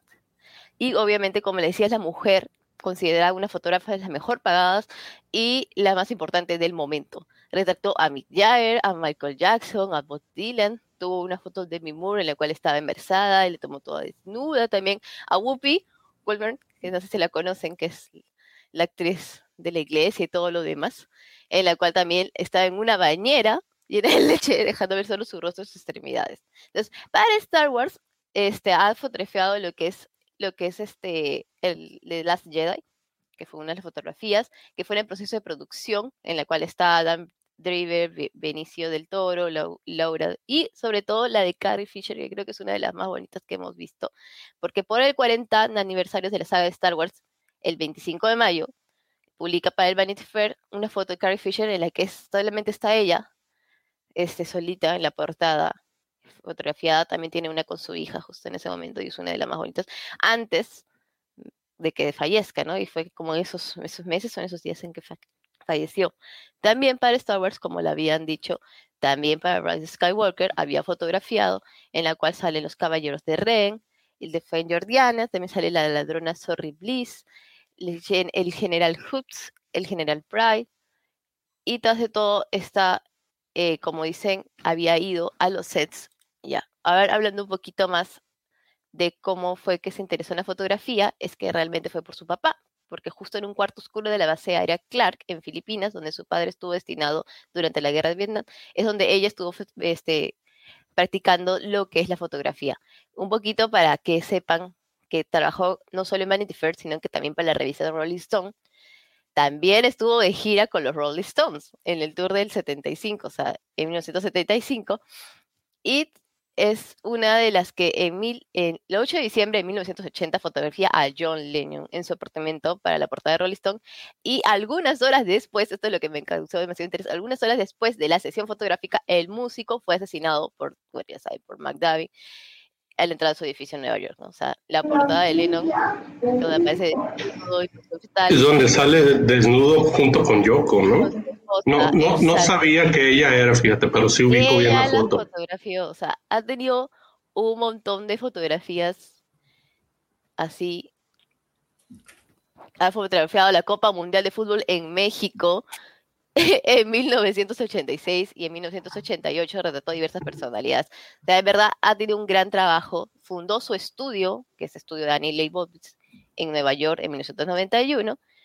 Y una de las cosas, a ver, tenemos varios premios, porque por verdad que a ciertas cantidades, por ejemplo, está Julia Roberts, George Clooney, Tom Cruise, Kate Holmes. Lo que a mí me gustó es, a ver, por acá está, perdón, aquí está uno, es la única mujer. Es la única mujer que tiene un premio por ser las, las fotografías de... Uy, ya se me perdió. Pero... No, ya se me perdió. Es que lo tenía todo notado, porque son tantas cosas. Tuve que hacer un resumen de tantas cosas. Pero el Royal Photography Society Lagardo, ¿no? En 2009 con la medalla de centenario. El, 23 de mayo de 2013 fue galardonada con el Premio Príncipe de Asturias de Comunicación y Humanidades. Y la Biblioteca del Congreso de Estados Unidos le otorgó el título de Leyenda Viva y la revista American Photo la nombró a la fotógrafa más influyente en nuestros tiempos. O sea, realmente ha tenido, también tiene hijas, tiene tres hijas, Sara y las gemelas Susan y Samuel. Todas han sido, pues, por de vientre, de alquiler, o sea, perdón, claro, con donantes esperma y las gemelas, pero tiene tres hijas. Y bueno, hablando también que hemos tenido esta semana, que ha sido todo lo del orgullo de, los, los géneros, tenía una relación ahí medio como que sentimental con Susan Sontag en 1988 hasta el 2004. Pero definitivamente la cantidad de premios y fotografías con Hillary Clinton, George Bush también ha sido espectacular. Digo, en Star Wars también ha fotografiado, justamente hasta tiene unos videos en la cual ha fotografiado el The Rise Walker en el set mientras el rodaje, ¿no? Pero en este acá, como decía este Dao, se caracterizaba porque ella fue el estudio en los que tuvieron que ir mientras se filmaba. ¿Dónde va a ser las futuras generaciones de las series de Star Wars? Un trabajazo que haya llevado y pues, por lo que veo va a seguir haciendo. Creo que ya, sé cuál es la foto que dice Checo de John Lennon. Una donde está encuadrado el tipo. No, no, no, pero, o sea, sí, pero no, no, no quería caer en esa porque, pues, no, pues, porque no, pero este, no, es la de la portada de, de, Two Virgins. Yo me refiero a una donde. Ándale. No, es una donde está desnudo. Es esa, nada más que hay una versión donde sale él así también de, perfil, pero sin ropa y Yoko con ropa. Ah, mira, esa sí la podemos pasar. Ah, no, no la puedo pasar. Pero sí es una versión de esa justo. Ah, ahí, ahí, te va, para los que les gusta el básquetbol, como a mí, ahí hay un vínculo con esta señora. Ella hizo una portada con LeBron James y esta Giselle Bogdanchen, y creo que se llama, no me acuerdo, la esposa de este, creo que es la esposa de Tom Brady. De Tom Brady, ¿va? Tom Brady. Giselle eh, ajá, y esa portada causó mucha polémica porque en la portada está LeBron James sosteniéndola con el brazo, con un brazo, y esta Giselle está como cayéndose, pero hace mucha alusión a un póster de King Kong entonces, siendo el primer, este, siendo el primer basquetbolista negro, bueno, la primera figura deportista negra que del, básquetbol que le toma fotos, hizo mucho ruido por, por esa portada. Oh. Sí, también, o sea, también estuvo, demandó a una compañía porque hizo uno de sus trabajos con Demi Moore, que estaba como embarazada, y estaba desnuda. Eh, se, como que hicieron una parodia de eso, y ella, esa mujer aguerrida, los denunció y bueno, perdió el juicio. Pero sí ha estado como que en dos cositas. También se metió con Miley Cyrus, si no me equivoco, porque hizo una fotografía así, Miley. O sea, es verdad, es una fotógrafa. Que está en topless. Ella, 17 años creo que tenía. Ajá, ajá. Wow. Pues ahí está. esta gira con los Rolling Stones. Personajaza, la Annie. Este tiene un, tiene, tiene, tiene un libro autobiográfico y bueno, también tiene otro libro que se llama At Work, que es una especie de eh, colección de fotografías muy bonita y obviamente una colección de fotografías atrás de las fotografías, lo cual se me hace también muy interesante porque luego eh, los montajes que hacen para que todo eso surja, se, me hace muy, muy bonito y muy recomendable. Se llama Annie eh, Lewitz, Lewitz, Lebovitz, perdón, Annie Lebovitz at Work. Muy recomendable. Y pues bueno, ahora sí a lo que, lo que nos truje. Estas semanas sale el, el artículo, las fotografías, que fue lo que más llamaron la atención, de eh, pues todos los protagonistas, ¿no? De las próximas series que vendrán para Disney Plus. Y, este artículo inicia, un artículo muy interesante, inicia con Diego Luna y con una buena noticia, porque o sí sabíamos que tenían pensado estrenar pronto Cassian, pero no tan pronto. El verano, ¿no? A finales del verano. Lo están manejando en verano. De hecho, ahí en el, en el reportaje dice que este, pues, la intención es que hacer tres, este, tres entregas por año en el lado de la serie. Pero la, la parte inicial está muy curiosa, ¿no? Porque él dice que, que, tenía miedo, el Diego Luna, ahora sí que le entró este, esta especie de miedo por los hackers telefónicos. Por la paranoia, que menciona que le dio paranoia, ¿no? Ajá, le dio paranoia, por, por estar hablando por teléfono y, y sobre el tema y de hecho cuando estaba, iba en, pues iba en, me imagino que en la Ciudad de México, este, en el segundo nivel acá del, de este, porque dice que eh, estaba hablando y trataba de reducir lo más que se pudiera la conversación y las palabras, por ejemplo, estrella y este y galaxias era lo que más trataba de, ocultar de, de, alguna forma para no spoilear nada. Entonces te da ahí la, te, da a entender que sí, el, el, nivel de restricción que tienen para hablar del tema es este, es, es pues impresionante, porque también hace un comentario de que dice mi familia, pues le, sí le sufrió de alguna forma porque pues no les podía decir nada. Eh, eh, el nivel de secretismo que le, que le hacen manejar, yo creo que sí, sí está de pensarse. Eh, por, por, todo lo que te comenta en ese primer, es en ese primer segmento en donde sí el inicial es el que, el que inicia es Diego Luna. Y, y bueno, nada más como complemento a, a, eso, y más adelante en el, en el reportaje también alguien lo menciona, el hecho de estar en un proyecto de Star Wars no es eh, estás un año, no estás unos meses, estás, es un compromiso que te avientas por cuatro o cinco años, porque ese es el nivel, como bien menciona George, ese es el, el compromiso que te están pidiendo eh, para, pues, tener como que todas esas salidas de información muy bien controladas o obviamente para también poder hacer y deshacer en ese tiempo, ¿no? En esa, en esa línea de, de, tiempo.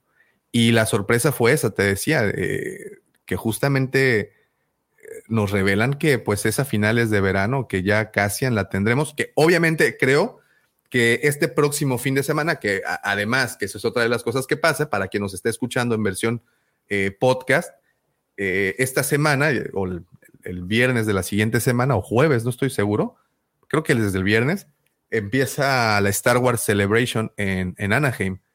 Y vendrá una serie de anuncios que, bueno, obviamente todos esperamos, ¿no? ¿No creen que hay demasiado hype ahora con esta celebration por todo eso? Desde el, desde el jueves, Davo. Desde el jueves, fíjate. Sí, sí sé que, que, empiezan desde un día antes, no oficialmente, pero sí sabía. No, oficialmente es el jueves 26 al domingo 29.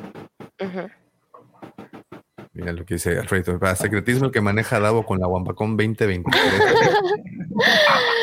Y la Commander. Ahí está. Sí, sí, sí. Pero sí, es sí. que ahí dice guama. La Commander. Son las guamas. Ah, La Guamacón. Commander no le dice Ah, nada ya, a Davo ya, ya. para que no spoilee, güey. La Guamoa. La convención de caguamas. Guamacón. Ah, la guamo. Eh, Sí, lo tomando lo que dice George, pues sí hay mucho hype porque recordemos que la del 2020 se, se canceló y era la, del, la de los 40 años del Imperio contraataca y pues ni hablemos del 2021, entonces como que ya hay mucho, mucho acumulado, ¿no? Mucho hype acumulado ahí de...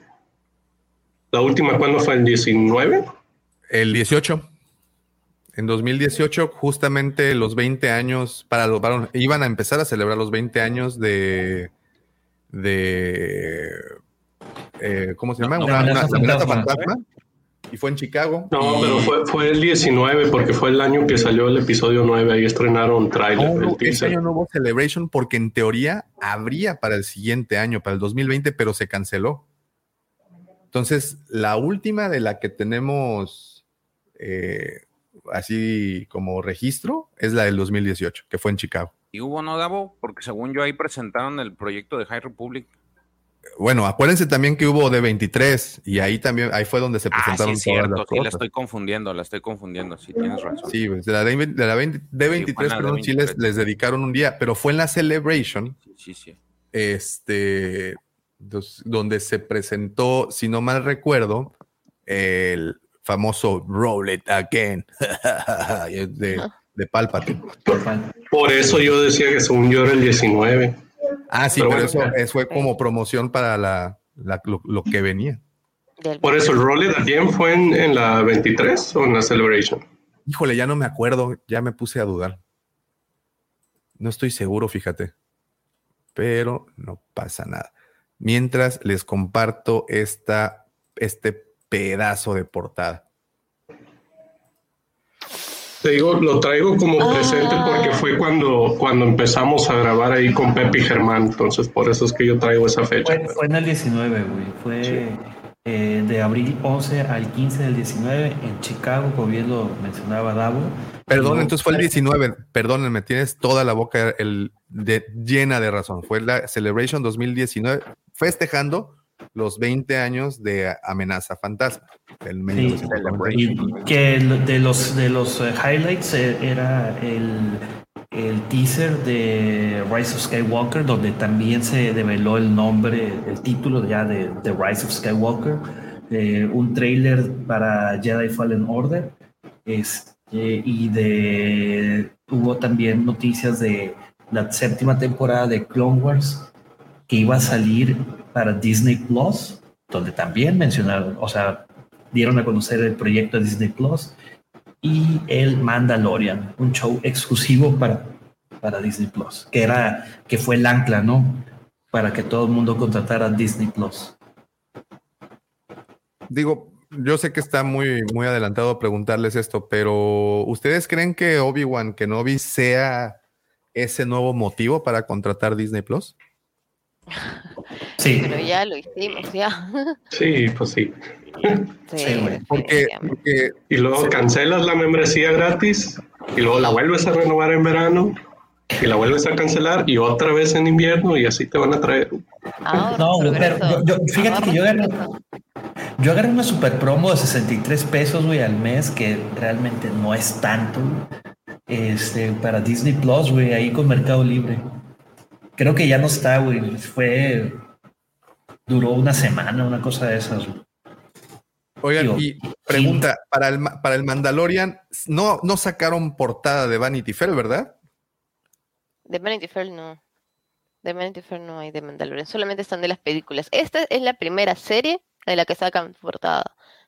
Bueno, series. No, no, no es de la serie en sí, o sea, aquí estamos viendo cuatro series eh, diferentes. Por eso dice, la rebelión va a ser televisada, o sea, están sacando Ah, ok, ya, ya, ya, ya. Claro, ese es el subtítulo. La rebelión será televisada. Y, yo hice esta pregunta en Nación Guampa eh, y se las hago ahora a ustedes. ¿Algún día pensaron que tendríamos tanto? Olvídense del cine y la televisión por separados, o y de todo. ¿Tendríamos tanto para Star Wars? Y ahora va en televisión.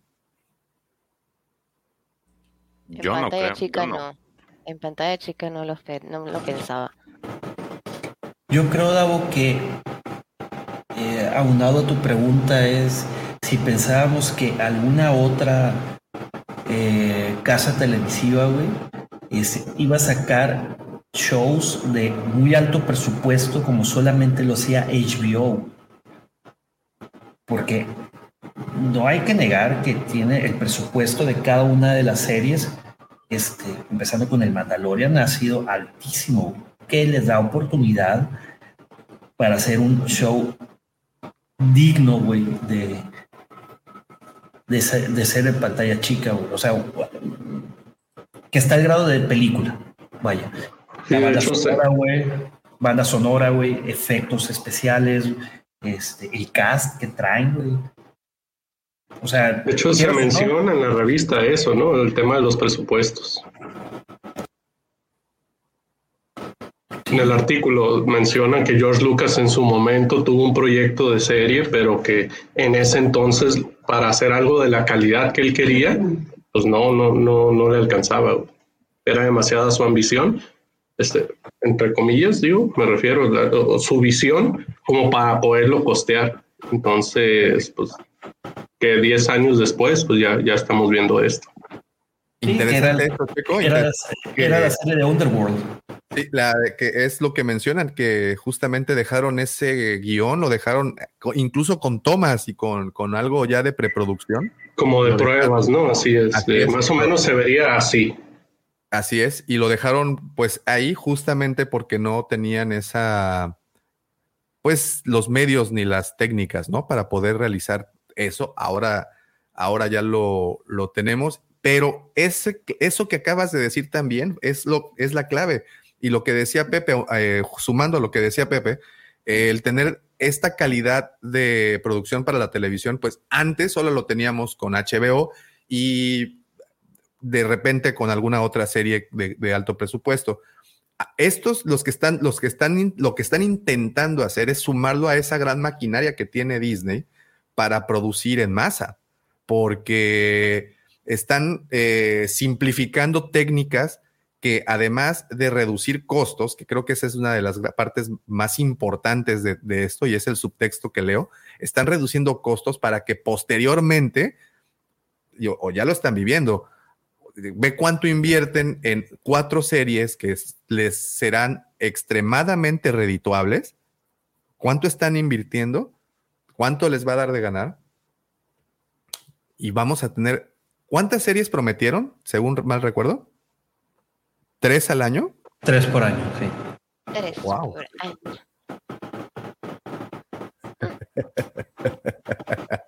por favor, por favor.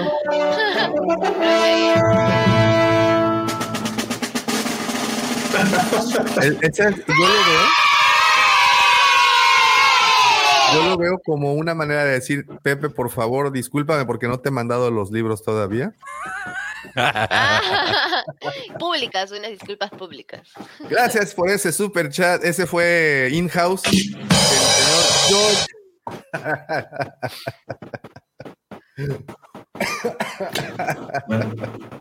Y dice: Saluditos, soy gran seguidor de su canal y de LGPP. Mijo, le queda, le queda, le queda chiquita esa playera, ¿eh?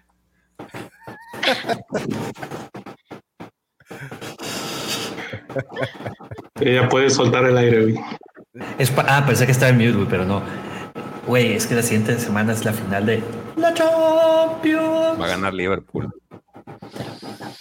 Va a ganar el Atlas, pero bueno, no es, un- no es Metan lugar para apuestas. decir nada. Va a ganar, va a ganar Eh, Liverpool y el América. A ver, métele, a ver, vamos por el honor. No, no, no, a ver, no es el lugar No, ni el no, no, momento. no es es el- Ahí tienes el- un chat y ahí puedes resolver todo lo que, lo que necesites. Para que sea No es el foro, público. Que sea público, que me dé pena, George. No te preocupes. Ya, hacemos ponle una Davo, de Dígame. hecho, ahí este, en, un, en un punto le hacen la pregunta a este Fabro y le dicen eso, que este, sobre lo del tiempo del el costo, y él menciona que es eh, lo están reduciendo casi a la mitad. De lo O sea, que. Reduciendo tiempo y costo, ¿no? Sí, sí, sí. Sí, entonces eso creo que es un parteaguas, eh, sobre todo ahora que vivimos pues todo el tema de la pandemia, que pues de hecho todavía oficialmente no estamos fuera de, este, pero creo que es un parteaguas porque pues vimos cómo se redujeron la, la afluencia de, de dramáticamente, digo, la, la parte del cine fue de las, de las industrias que fueron más golpeadas por la pandemia. Entonces, el hecho de que ya eh, buscaran por ahí el, el, el escollo para salir con estas producciones, creo que pues te dice que, que sí, por ahí va a ir todo. Eh, sobre todo por, digo, por, por, eh, siendo una, viéndolo desde el punto de vista de negocio, pues el que te reduzcan y te hagan una serie de calidad de casi de cine, por no decir lo que ya es calidad de, cine, pues, y te lo reduzcan a la, en, en todos los aspectos a, a, a, la mitad de costo, pues sí es, sí es de considerarse, ¿no? Oigan, eh, aprovechando, a ver, para todos los que están en el honorable chat, acabo de lanzar una encuesta. Eh, vamos a ver qué, qué, resulta ganador en la próxima hora y media. La encuesta dice. Eh, ay, se me perdió. Perdón. La encuesta dice: ¿Qué serie esperas más? Y las opciones son Obi-Wan Kenobi, Ahsoka, de Mandalorian, tercera temporada, y Cassian Andor, que son, pues, básicamente eh, las, las series que saldrán, que tendremos ya en, en, nada, ¿no? O sea, pues es que perdón, pero yo estoy todavía sorprendido porque en este artículo te aseguran que para el verano ya tendremos Cassian circulando, pero además Sabemos que también tendremos eh, pronto, no sé exactamente cuánto, de Bad Batch, también ya televisado, ¿no? Parece ser. Pero bueno, continuemos con el artículo, mi estimado George. Este, ay, ya se me había perdido. Eh, decía hace ratito, los compromisos que hacen los actores hoy en día con, con franquicias como Star Wars, en donde no, no te vas por seis, ocho meses a un trabajo, en donde te requieren que te avientes hasta cinco, cuatro, cinco años, según esto, con la producción. Y no únicamente por la parte del secretismo, sino por todo, toda la maquinaria que activan estas personas cuando, cuando llega el momento. Creo que el ejemplo más claro es de Mandalorian. Lo que, bueno, al menos el ejemplo que conocemos y que tenemos más a la mano. No sé eh, tenemos aquí a, cuatro grandes actores interpretando a cuatro grandes personajes. Eh, y no sé, en lo personal, no, ahora que mencionan esto, no, recuerdo más que a este Pedro Pascal involucrado en un proyecto que ni siquiera sé si se hizo en el año o antes que, que el Mandalorian, que fue ¿Salió en Triple Frontera? Sí, salió en Triple Frontera, salió en la serie de Narcos. ¿Pero eso es antes del Mandalorian? Sí, antes del Mandalorian. Narcos ya llevaba varias temporadas. Mi, pregunta es, de, estos cuatro actores, después de sus participaciones, o de, vamos a llamarle, después de la, de la salida de Disney Plus, ¿cuándo, sale Disney Plus? a finales del 2019, ¿no? Sí. ¿Sí? Correcto ubican a, estos cuatro en algún proyecto después del 2019 a la fecha, durante estos tres años? Sí, eh, Pedro Pascal salió en la película Wonder Woman. Este, Pedro Pascal salió en, The Golden Circle de, de Kingsman. Eh, salió también en Wonder Woman. de Last of Us ahora, que va a salir también. Con la de Rey. Pedro Pascal. El lobby of Prey. La serie de HBO de Last of Us, que es del videojuego, que de hecho se atrasó un poco la, filmación de la tercera temporada del Mandalorian porque Pedro Pascal no podía ir a, los sets de filmación para hacer su... Está bien que hicieron primero todas las que está el doble, las tomas con el doble, con el casco, pero se ve que las tomas donde sí tenía que estar Pedro Pascal atrasaron el rodaje de la temporada 3 del Mandalorian, porque estaba comprometido. Eso es un detalle bien interesante lo que dice el profe, porque eh, en la misma, lo que tú dices de, pues tener que aguantar durante varios años, ahí eh, eh, Pedro Pascal hace el comentario de que pues él tenía ese como especie de duda por querer incorporarse porque pues era un proyecto a larga duración y él como que no es, no es, como que no le gusta esa parte, pero la ventaja que le daban es de que como pues nunca se quita el casco. era la ventaja que tenía porque al final las, las había tomas que tenía que hacer su doble y él nada más prestaba la voz, entonces tenía esa facilidad o esa flexibilidad para moverse. Ahora que se hizo, estaban trabajando en el proyecto de Lazo Voz, él, él, tuvo la posibilidad de hacer sus tomas este, posteriores. Entiendo que eh, hay un DLC que, existe de Last of que se llama The Left Behind y aparentemente van a integrar cosas de ese DLC y ahí no sale su personaje Joel. Entonces eso, eso le dio ventaja para estarse moviendo para hacer la temporada 3 del Mandalorian, lo cual pues va de acuerdo, va más o menos con lo que dice el artículo sobre su, su necesidad de moverse y que al final de cuentas eso sí era como que un punto en el que le, que tenía esa duda para ingresar al, a, la serie. Mira, no, eh, decía hace un momento que el, compromiso que se avientan es a, muchos, a mucho tiempo. No, tenía presente todas las producciones que acaban de mencionar, pero por ejemplo, aquí en este artículo inician con la plática que tiene Diego Luna y habla de que del shock que sufre cuando se entera que se tiene que mudar a Londres, ¿no? Porque es ahí en donde se llevará a cabo toda la todo esto y que pues es el shock con su familia, ¿no? Que en, particular. Y continúo con, con, Diego Luna porque al final creo que para mí de todo lo que vimos en ese artículo, lo más revelador fue lo que mencionaron justamente de, Diego Luna, bueno, o de, de, la serie. De la serie, ¿no? De, Andor.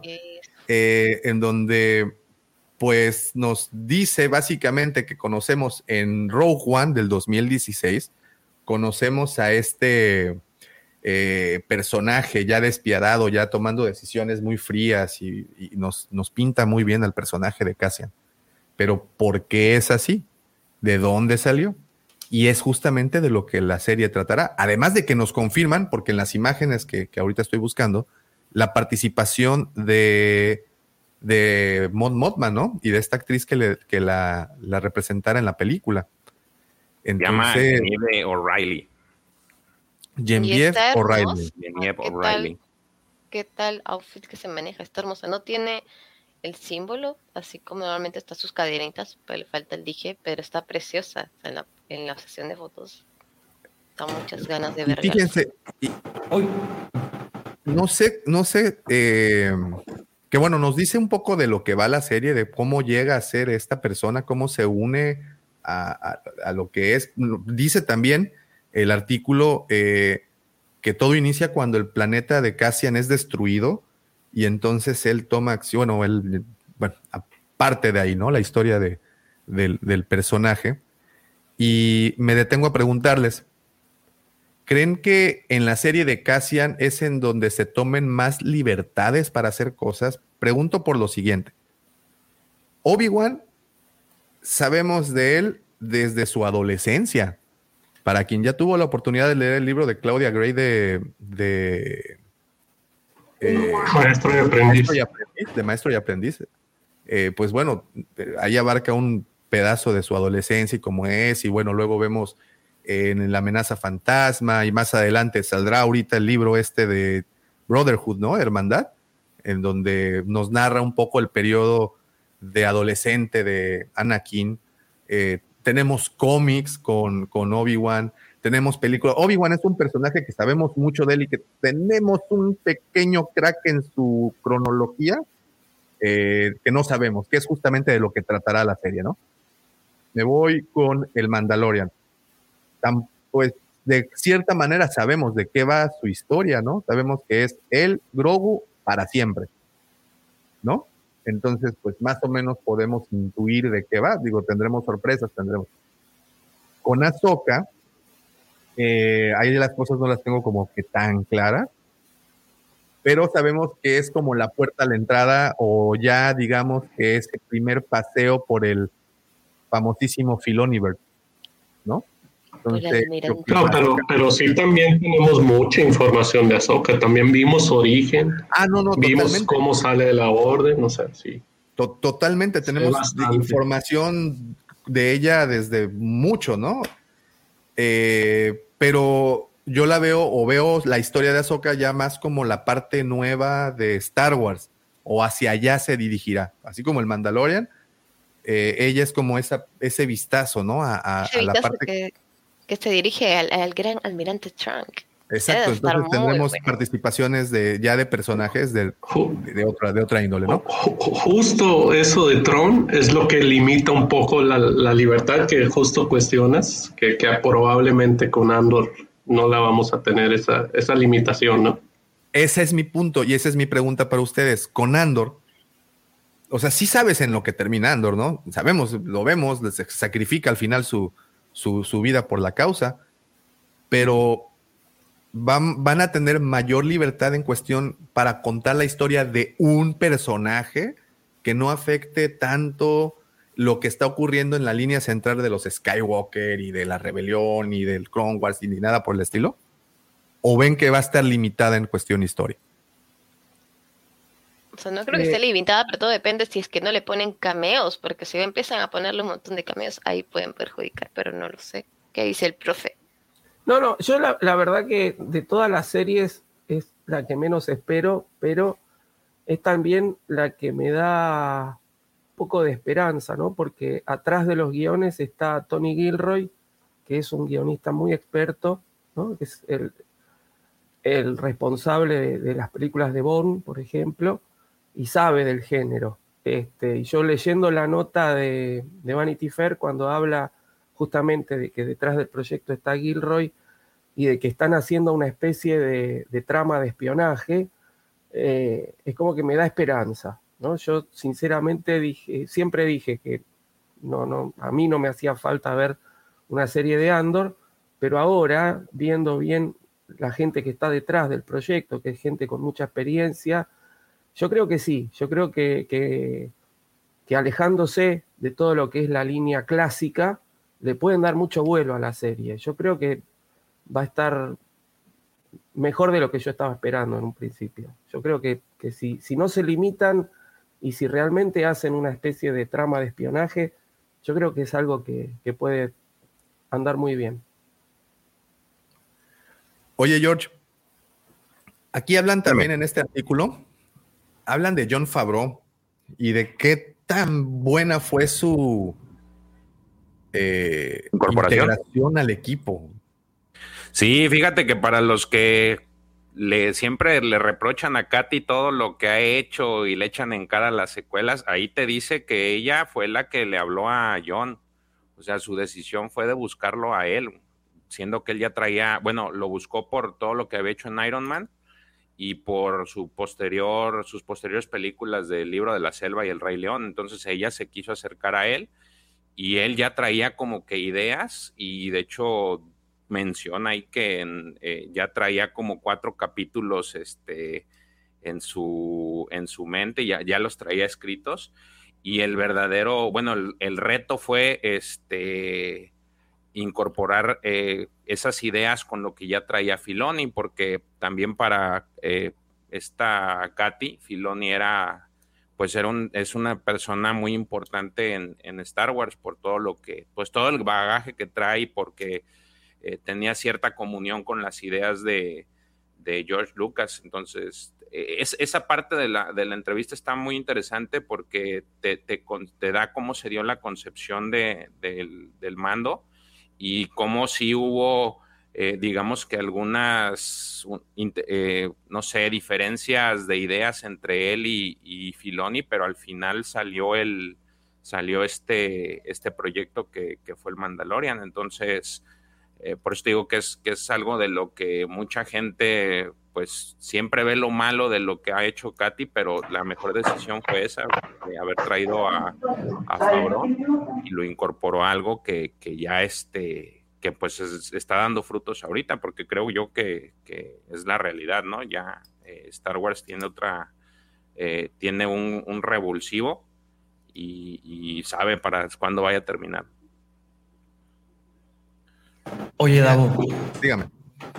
Yo lo único que me da terror, no sé si compartan esta misma idea ustedes, este, amigos o si los amigos de Guapo Auditorio, es que son proyectos a, la verdad, a como lo veo, largo plazo. Es que no se vaya a morir uno de los personajes, o que no vayan a cancelar porque publiquen algún tuit o que se porten mal. Ya ves de que ahorita Mira, el brazo no sé, no sé, a menos de que se vuelva loco como Will Smith, alguno de estos, yo creo que estos cuatro han sido como probados ya con Rosario Dawson ya casi estaba en la, rayita, güey.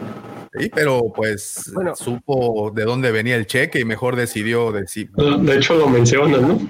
Ahí en la nota lo mencionan. Ahí lo mencionan. Suena como muy muy frío lo que dice ahí. Cuando ella manda este, este tweet este, que dice Sky Guy y dice que enseguida este, se comunicaron con ella y le dijeron, mejor porque no, no borras el tweet. ¿no? Entonces, le llegó un correíto, ¿no? Sí, eh, Deberías de borrar eso. Oye, amiguita, ¿borra eso, amiguita? Un cuchillo, man.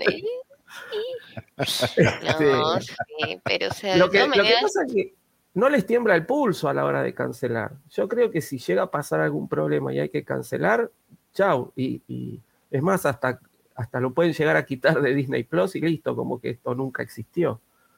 Entonces, este, yo creo que el, mayor problema que, a lo que se enfrentan es eh, justamente el tema del imaginario popular, ¿no? De, cómo está Star Wars todavía tan metido en la cultura, en la cultura universal, digamos, porque hay un, renglón muy cortito que me llamó la atención de la nota, que dice, Katy Kennedy dice así como que la gente eh, concibe Star Wars como una sola gran historia, ¿no? Y creo que ese es el mayor problema, que todos vemos como una sola, una, más allá de la línea Skywalker, Star Wars es todo uno, ya el logo nos dice, esto cumple con ciertos parámetros. Y el tratar de romper con esos parámetros yo creo que es el, el mayor desafío. De hecho, hasta ahora lo que hemos visto no, no, no han podido alejarse mucho. Este, porque inclusive el Mandalorian, que había empezado, a mi modo de ver, había empezado bastante bien con el tema de eh, alejarse un poco, si bien está ambientada en la misma época, alejarse un poco de la trilogía original, ahora lo tenemos de vuelta a Luke, ¿no? Este, aunque sea con un cameo, pero aparece, es decir, siempre como que la línea clásica está entre medio. Y yo creo que eh, en la medida de lo posible tendrían que tratar de, alejarse de eso. Fíjense. ¿Qué hubo, Checo? Eh, ahorita lo que mencionaban de Andor, coincido también eh, con Roberto. Incluso vas a usar una frase de él, este, empieza con un plantadito, ¿no? El, artículo. Lo primero que te ponen es Diego Luna. Entonces, a mí mi expectativa es que sea así como que las bajo la manga, algo que realmente no esperamos mucho, pero que a lo mejor nos va a gustar mucho. Entonces, yo eh, también yo, creo, y, y, fue lo que me pasó con Rogue One. Yo fui al cine con cero expectativa de que, ok, es Star Wars, voy a ir a ver qué onda y, me gustó mucho, ¿no? Entonces siento que a lo mejor la serie... negro, ¿no? Sí, yo creo que la, serie puede, puede ir por ahí también, ¿no? Y, justo lo que mencionabas, hay mucho, mucha, ahí sí hay mucha libertad, pues porque Diego Luna, pues nunca conoció a, bueno, creemos que nunca conoció a, a Kenobi, por ejemplo. Definitivamente no conoció a los Skywalker. Entonces. No, él era el amigo del amigo del amigo. Así es. El primo el primo del hermano de un señor que no vino a la fiesta. El, este, el, papá de la Así es. Entonces, yo, yo me quedo con eso, ¿no? Y es así como que el plantadito y no esperan mucho de Andor, incluso hasta se dice, no, la fotografía está así como que rezagado, pero siento que, que, por ahí nos van a entregar algo, algo de buena calidad. Y esa es la que menos publicidad le han hecho. Hasta ahora. Hasta ahora y, esa es la, sorpresa. Perdón, pero esa es la sorpresa, en lo que les decía que, que estamos tan, tan enfocados ahorita en el estreno de Kenobi que nos, nos, va a golpear de frente Cassian, porque de repente va a terminar Kenobi y vamos a tener así como, ¿qué crees? Ya está lista la serie de Cassian y está bien chula. De hecho, fíjate, es, eso que dices es este todavía para llamar la atención. Hace un, creo que la semana pasada, la semana pasada tomaron, salió una foto en donde se veía este que ya, pues era la silla esta de director y ahí estaba el nombre de Azoka, ¿no? De que apenas iban a empezar a, las filmaciones. Y nosotros no tenemos nada de información de Andor más que en su momento las fotos que llegamos a, pasar en, en alguno de los lives eh, que mostramos aquí y ya. Y en la nota te dice que lo que, lo que es de que Andor ya va para, para verano. Entonces yo creo eh, que es muy probablemente es, eh, el, ahora en las celebrations van a lanzar el trailer de, de Andor y va a ser así como que wow. O sea, creo yo que es la expectativa. Yo, yo sí quiero verla. Yo tengo, yo pues a mí me gusta mucho el trabajo de Diego Luna y pues me pongo la playera. Esa figura que estás mostrando, Pepe, qué fea está. El rudo. El rudo. Ahí el rudo. Batuta, batuta, batuta. El ah, batuta. sí, yo creo que sí nos va a golpear de frente esa serie, para serles muy honesto. Y, y, y no sé si será una serie que le darán un, un, una, un tinte más oscurito? ¿Creen que eso pueda llegar a pasar? Digo, ya no quiero apostar mis canicas por nadie ni por nada, porque después de Boba Fett, después del libro del Mandalorian. Quisiera decir algo antes de irme, hacer un aporte ah. sobre Cassian, nada más. Yo creo que justamente no nos han dicho nada, porque la Celebration es donde nos van a dar con todas las exclusivas de la serie. Como dicen, ya se viene en julio. Y realmente como el profe también me gustaría que si bien está pues obviamente ligado a la trilogía original, que se saliera un poquito de los personajes que no le hicieran tantos cameos, hablar un poquito de la alianza rebelde con Monma y con Cassian y todo lo que ha pasado ahí. Me gustaría mucho eso, realmente me gustaría que se vaya más con todo lo que ha pasado ahí, con lo del imperio, con la alianza, de cómo han estado este, pensando, cretando tal vez el inicio de los planes para los, los, los, planos. No, la verdad, no sé muy bien cómo lo vayan a hacer, pero sí me gustaría que no haya tantos cameos. Y el hecho de que no nos hayan representado nada es porque la yo estoy segura que la Celebration nos van a dar con todas las, las novedades de la serie. Así que yo sí estoy muy entusiasmada, sí me gustaría eh, verlos. No es que tenga las expectativas altas, pero sí me gustaría que no haya tantos cambios ahí, al menos sí. Así que nada, ese es mi pequeño aporte antes de irme, porque me tengo que ir volando. Los tengo que dejar.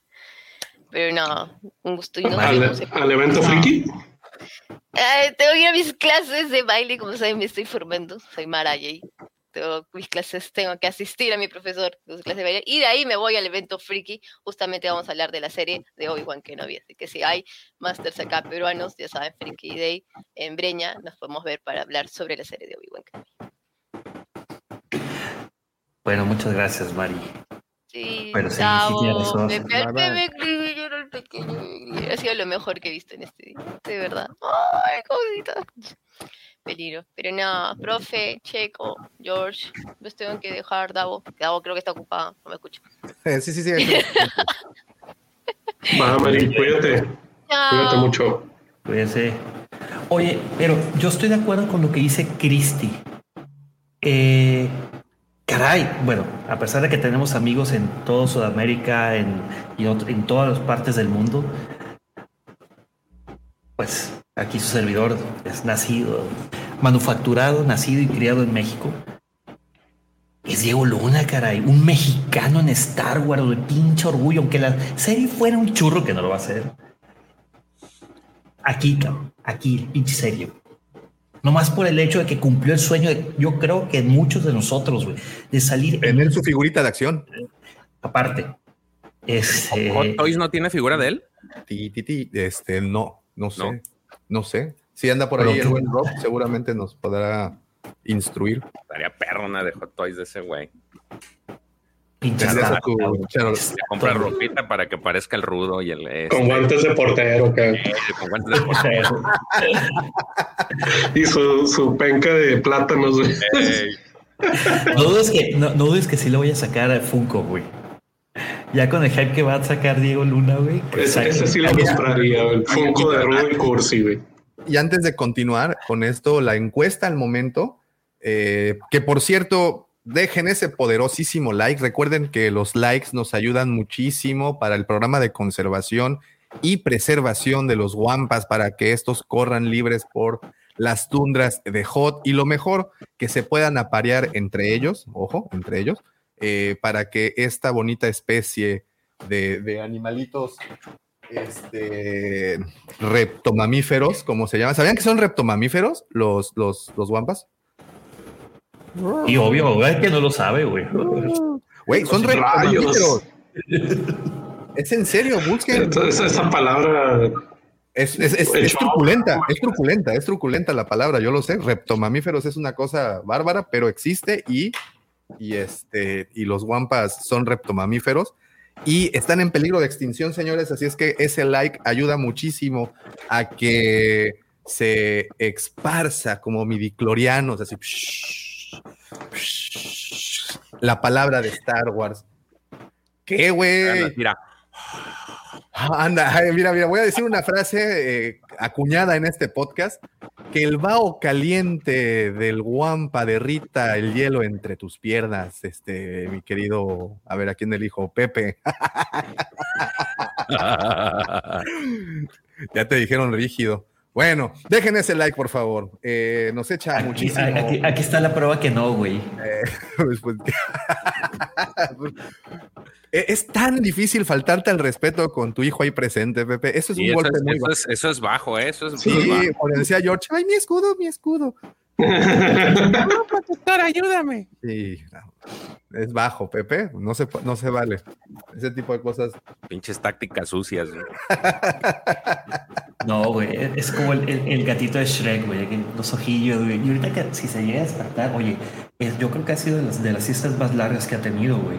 Oye, ya me dio miedo el comentario acá de, de, Rosa de Sangre. Al rato Disney anunciará la próxima Wampacón, pero eso significa, mi querido Rosa de Sangre, que como en ese capítulo de Los Simpsons, cuando llega Bill Gates a comprarle a Homero su, compañía, igual me, así me imagino al ratoncito llegando a, la cueva del Wampa. A ver, ahí te va la voladora. Y que nos cierra. Y la próxima Wampacón será en Anaheim. Entonces, pero bueno, Oh, pues mira, Disney, si estás escuchando este mensaje, la verdad es que sí tenemos precio. Es muy bajo. Entonces, échanos un grito. Podemos arreglar algo. En fin. Em, y sigue, y sigue, y sigue abajo en encuestas. Eh, Cassian Andor está literalmente en el último lugar. Hasta el momento, 40 votos. Es, y... Ese es el hype. Es, el hype. Sí, güey, es el hype. Este, o igual lo tienes aquí en una semana menos de una semana, güey. Tienes en seis días, güey.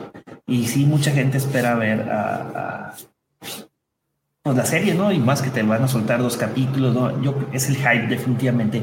Hasta que anuncien algo en la Celebration. Ahí vas a ver cómo va a estar parejeando. Es lo que yo creo. Mi humilde punto de vista. Hmm. La palabra dominguera de hoy es parejeando. Para eso es más, denle un follow aquí a eh, hablando de Star Wars, güey. Correcto. Pura, este, pura sabiduría callejera. Ir, y esparcir el conocimiento con, con sus amigos, güey. Es cultural este rollo. Este, George, ¿algo más que te haya interesado de este artículo que que, evidentemente hay mucho de dónde sacar. Ahorita lo que tú estás diciendo, por ejemplo, que es ahorita, ahorita le, va, a salir el profe porque este, esta parte es encantadora. Este, fíjate que ah, dentro de, de la percepción que da en la, en la entrevista Katy es que también sabe y reconoce que las, uno, las secuelas no fueron lo ideal. Este, dos, lo que decía Mari de, no querer ver cameos, también hace un comentario Katy muy puntual y, dice, y eso creo que también habría que entenderlo nosotros, que su intención es de crear eh, nuevos personajes eh, para las nuevas generaciones y que ellos tengan sus propios personajes para amar u odiar. Y, y, bajo esa misma línea empieza a hacer comentarios de que si bien han traído, eh, ella declara que no pueden traer a todos los personajes clásicos. Y, el ejemplo está precisamente en Han Solo, ahí, este, pues ella así como hace como un acto de mea culpa, en, que ella menciona que pues él, él, no, el traer a un personaje de la desfachatez de Han Solo, pues como que por ahí le falló y, pero lo, inevitable es que sí van a traer, creo yo, al menos que sí van a traer algunos personajes de cameos, porque es parte de la genética de la, de la saga. O sea, no puedes aislarte de eso, pero sin embargo van a tratar de ser más o, van a tratar de ser más inteligentes con qué cosas van a traer. Yo hace mucho les decía que, y siempre lo he sostenido, que por ejemplo las secuelas y el tema de, solo quizá fueron sus fue la parte de su prueba y error, ¿no? Y que ahorita estamos viendo que son más metódicos y como, como más inteligentes en el aspecto de qué cosas traer. A mí en lo personal no me disgusta que traigan personajes este pues que ya hayamos visto o que, se incorporen de, lo que ya se ha manejado, pero siento que es muy puntual la decisión que toma o el detalle que dan de que las de que estos personajes son este eh, tienen que crear nuevos personajes. Profe. Eh, no, bueno, yo sé que hay mucha gente que me va, que me va a odiar, pero a mí me puso muy feliz, ¿no? Este, saber que, que no hay más Han Solo en el futuro. este, porque, no, sí, yo creo que fue un error. Eh, fue un error tomar un, personaje tan icónico y, y, yo creo que no estuvo a la altura de lo que se esperaba. ¿no? Es decir, eh, hay un, no sé si todos conocen las leyes de Murphy, ¿no? Una de las leyes de Murphy dice, si hay algo que está destinado a salir mal, va a salir mal. Y Han Solo, la película de Han Solo desde el comienzo ya estaba destinada a salir mal. De hecho, eh, cuando sale Rogue One, se hablaban de otros spin-off, no de Han Solo, se hablaba mucho de un spin-off de Obi-Wan, se hablaba mucho de un spin-off de Boba Fett, que después terminaron siendo series o miniseries, y se tardó muchísimo en, eh, sobre todo la de Obi-Wan, ¿no? Hubo eh, muchísimas reescrituras de los guiones, hubo cambios de, guionistas, cambios de realizadores, porque no querían. Este, claro, no, no querían este, cometer el error. Bueno, muchas gracias, este, Miguel. No querían volver a cometer el error. Y, y, Han Solo sale así como acá en Argentina decimos la, la, máquina de hacer chorizos, ¿no? Cuando hacemos algo todo rápido, porque bueno, tenemos que sacar películas, tenemos que sacar películas, y sacan Han Solo, y en el medio echan a los directores, este, que yo creo que esos, esos directores que habían elegido, ¿no? Eh, Phil Lord y... Ay, se me fue el nombre del otro. Este, bueno, que trabajan siempre juntos, eh, han hecho grandes cosas, pero siempre en tono de comedia y era lo que le querían imprimir a Han Solo. Entonces, la versión de ellos hubiera sido, yo creo que bastante distinta a la que vimos, que terminó siendo un parche y, por eso eh, falla, por eso este, erra. O Chris Miller. Sí, era el otro. Gracias. Miller y Lord. Este, y y el, el que la gente le haya demostrado a estos estudios que no se puede con Star Wars eh, sacar una cosa atrás de la otra sin, sin, tanta, este, sin tanto control de calidad, yo creo que eh, este, este mea culpa que están haciendo es importante. Eh, y no me parece mal de repente, como están haciendo con Luke, ¿sí? Nos traen un cameo con una reconstrucción facial de Luke, es decir, nos traen al Luke que tenemos todos en nuestra memoria, eso por ahí puede aparecer un Han Solo ahí con, caracterizado como Harrison Ford, dando vueltas, medio de... Pero una, una cosa centrada ya en ese personaje o en cualquier personaje clásico, yo creo que sí es un error. Por eso el miedo mío ahora de Obi-Wan Kenobi, ¿no? Vamos a ver cómo, cómo lo resuelven. Yo tengo, tengo todavía mis, este, mis reservas para con la serie. Hasta que no la vea, no, no quiero opinar mucho. Sí, Pepe. Es que, eh, bueno, aparte de la ley de Murphy, bien aplicada, profesor, como siempre por usted, este, a mí me gusta la teoría de los tres nos. Número uno, corren a los directores. Número dos, durante el rodaje recordemos que, este, ¿cómo se llama el personaje de Han Solo? el actor. El actor es Alden Ehrenreich. Es, es tan olvidable su actuación que se me olvida el nombre. Tuvieron que contratar un coach de actuación para que más o menos pudiera este, eh, caracterizar al personaje que le dio vida a Harrison Ford en sus inicios. Es el segundo no. El tercer no, lanzan la película después de, aquí me van a odiar varios, Davo, Search y George seguramente, no está mi querido Lucy para que haga acá contrapeso, de un accidentado episodio 8 que divide el fandom. Entonces, pues ahí van los tres nodos. Por eso Y aparte que la historia estuvo terrible.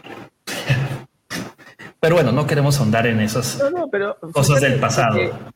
lo que decías del actor, ¿no? Eh, justamente no es un muchacho que tenga una gran carrera. Es decir, fue descubierto por Spielberg en una, en una fiesta y medio que él lo apadrinó y lo empezó a acomodar. Pero antes de hacer, como que Han Solo fue su, su, debut, digamos. En la película de César, ¿no? Había, había estado, sí, en, la película este, de Hail César, pero un papel muy chiquito y no, ya ahí ya no me, a mí por lo menos ya ahí no me había este, gustado, digamos. Y, aparte que la hace como tonto en esa película, o sea, como alguien que... A mí no... y, no hay por qué odiar tú, Pepe. Y ya le dan un papel protagónico tan grande. Sí, perdóname, Sergio. No, perdón, perdón, dale, dale. No, no, no, eso, eso estaba diciendo. No, o sea, y, un papel grande sin, sin, sin tanta, no tenía tanta experiencia. Y, retomando lo que dice Pepe, todavía de que el fan, el fandom está totalmente dividido, le entregas una porquería de producto. Digo, al menos esa fue mi percepción. Este, sé que hay gente que le gustó, a mí no, y a mí sí me gustó de las Jedi. Entonces sí entiendo que hubo mucha gente que fue con ese, ese bagaje así de que Disney, ¿qué hiciste con Star Wars? Y luego te entregan algo peor. Este, creo que sí influyó mucho. Oigan, y, bueno, todo ese trago amargo que fue The Last Jedi, que fue solo, y para algunos el episodio 9, eh, ¿creen que esto que tenemos aquí en pantalla es la, la redención? Ya con esto se vuelve a, colocar en, entre mis, mis favoritos. Totalmente, Davo. Totalmente, güey, porque ya te está entregando desde mi humilde punto de vista, ahora sí es algo muy bien estructurado, cosa que no tuvieron en las secuelas. O sea, algo que ya está planeado, güey. Algo que ya saben como que seguramente, como ya lo vimos en el Mandalorian cuando salió a güey.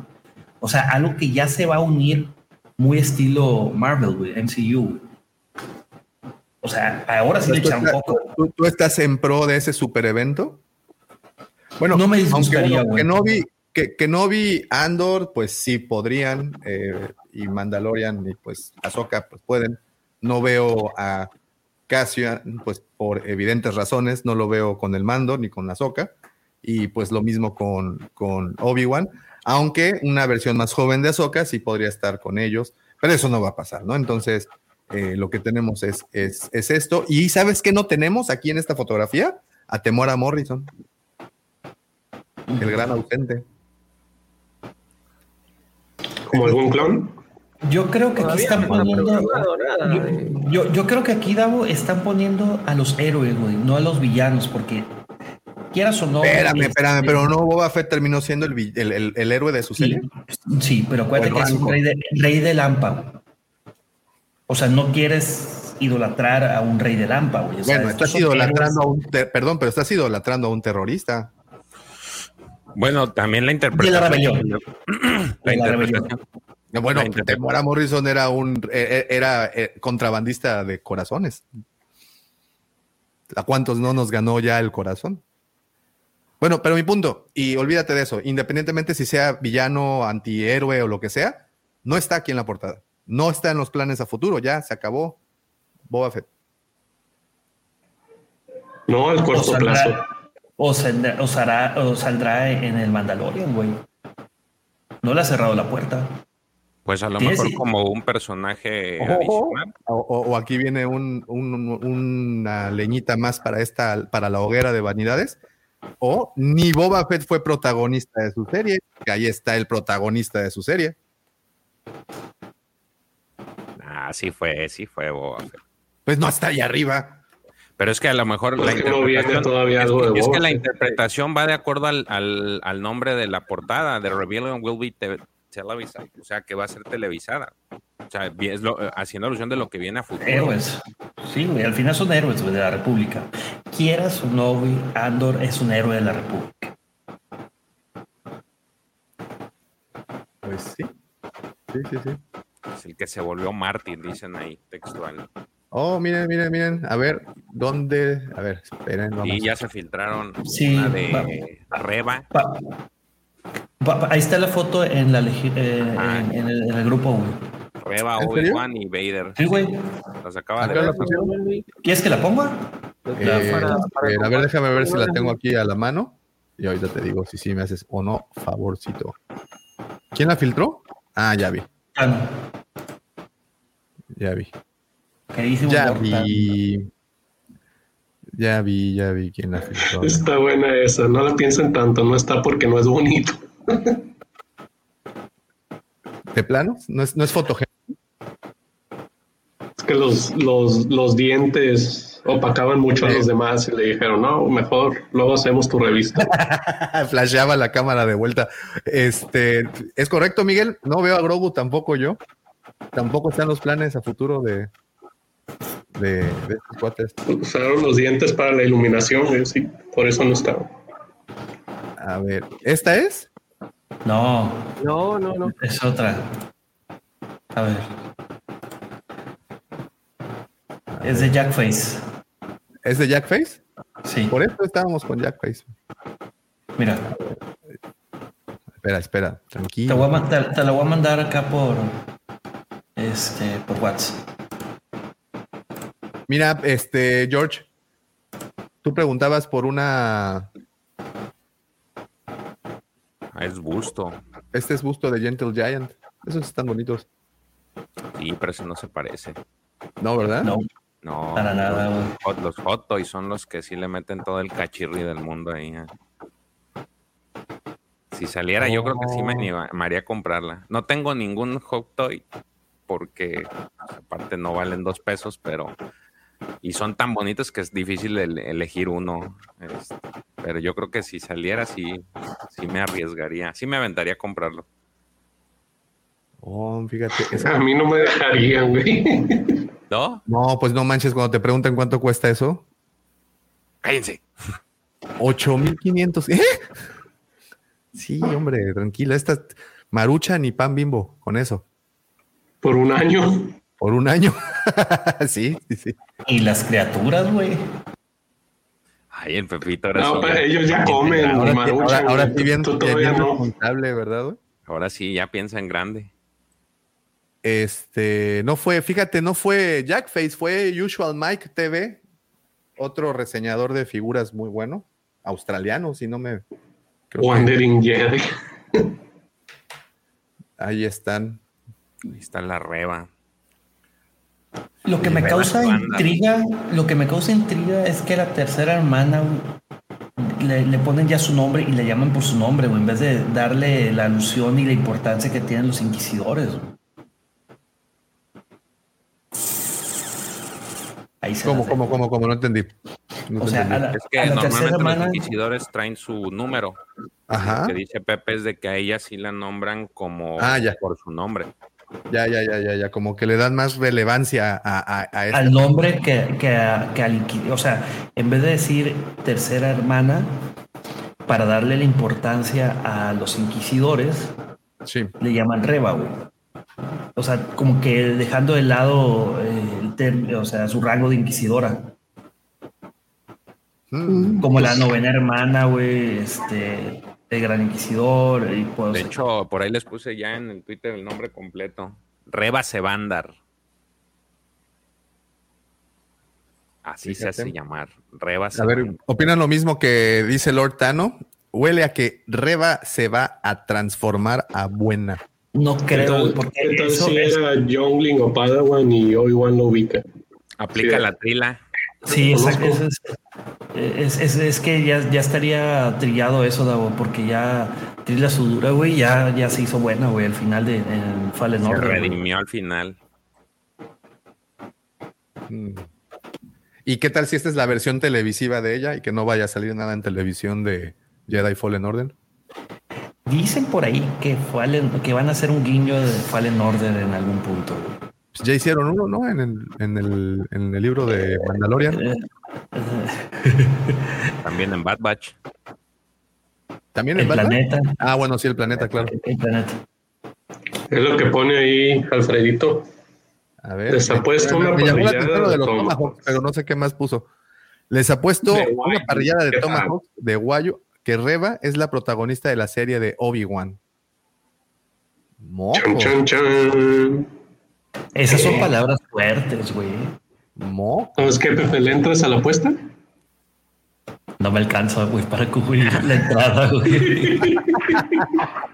Dice, tal vez tres semanas antes, sí. Mira, te no puesto un medio kilo de, diez millo y le ahí sí. No, no Diez veces antes, a, a, presenciar el cambio de buena a mala de Reba, pero aquí en Hablando de Star Wars presenciamos el cambio de Lord Grider a Lord no sé si me alcanza para pagar la entrada. Grilles. Está, está, haciendo la conversión a pañales y a fórmula. La transición. Un Tomahawk son dos semanas. exacto.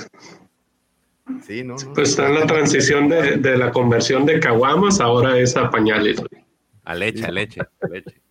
Matemáticas de papá, Pepe. Hay que masterizarlas. Es. Ya estoy en eso, por eso dije, 10 meses antes le hubiera entrado con los ojos cerrados. ¡Ey, pon aguacate arriba, papá! Con tanque lleno de gasolina y de la roja, güey. A todos, güey, para que no digan que hay discriminación. Bien, entonces, Troyan, muchas gracias por ese like. Bueno, continuamos con el artículo. George, ¿algún, algún otro segmento que te haya llamado la atención? Pues dicen varias cosas. Por ejemplo, eh, ya Ewan McGregor confirma que Mary Elizabeth pues iba a estar en la serie de Ahsoka, que eso ya lo habíamos manejado, pero él dice que ya, inclusive ahí hace un comentario chistoso de que su hijo nació durante, este, pues ahora sí que esta época y que a lo mejor se vuelve tricky, dice el, dice Ewan.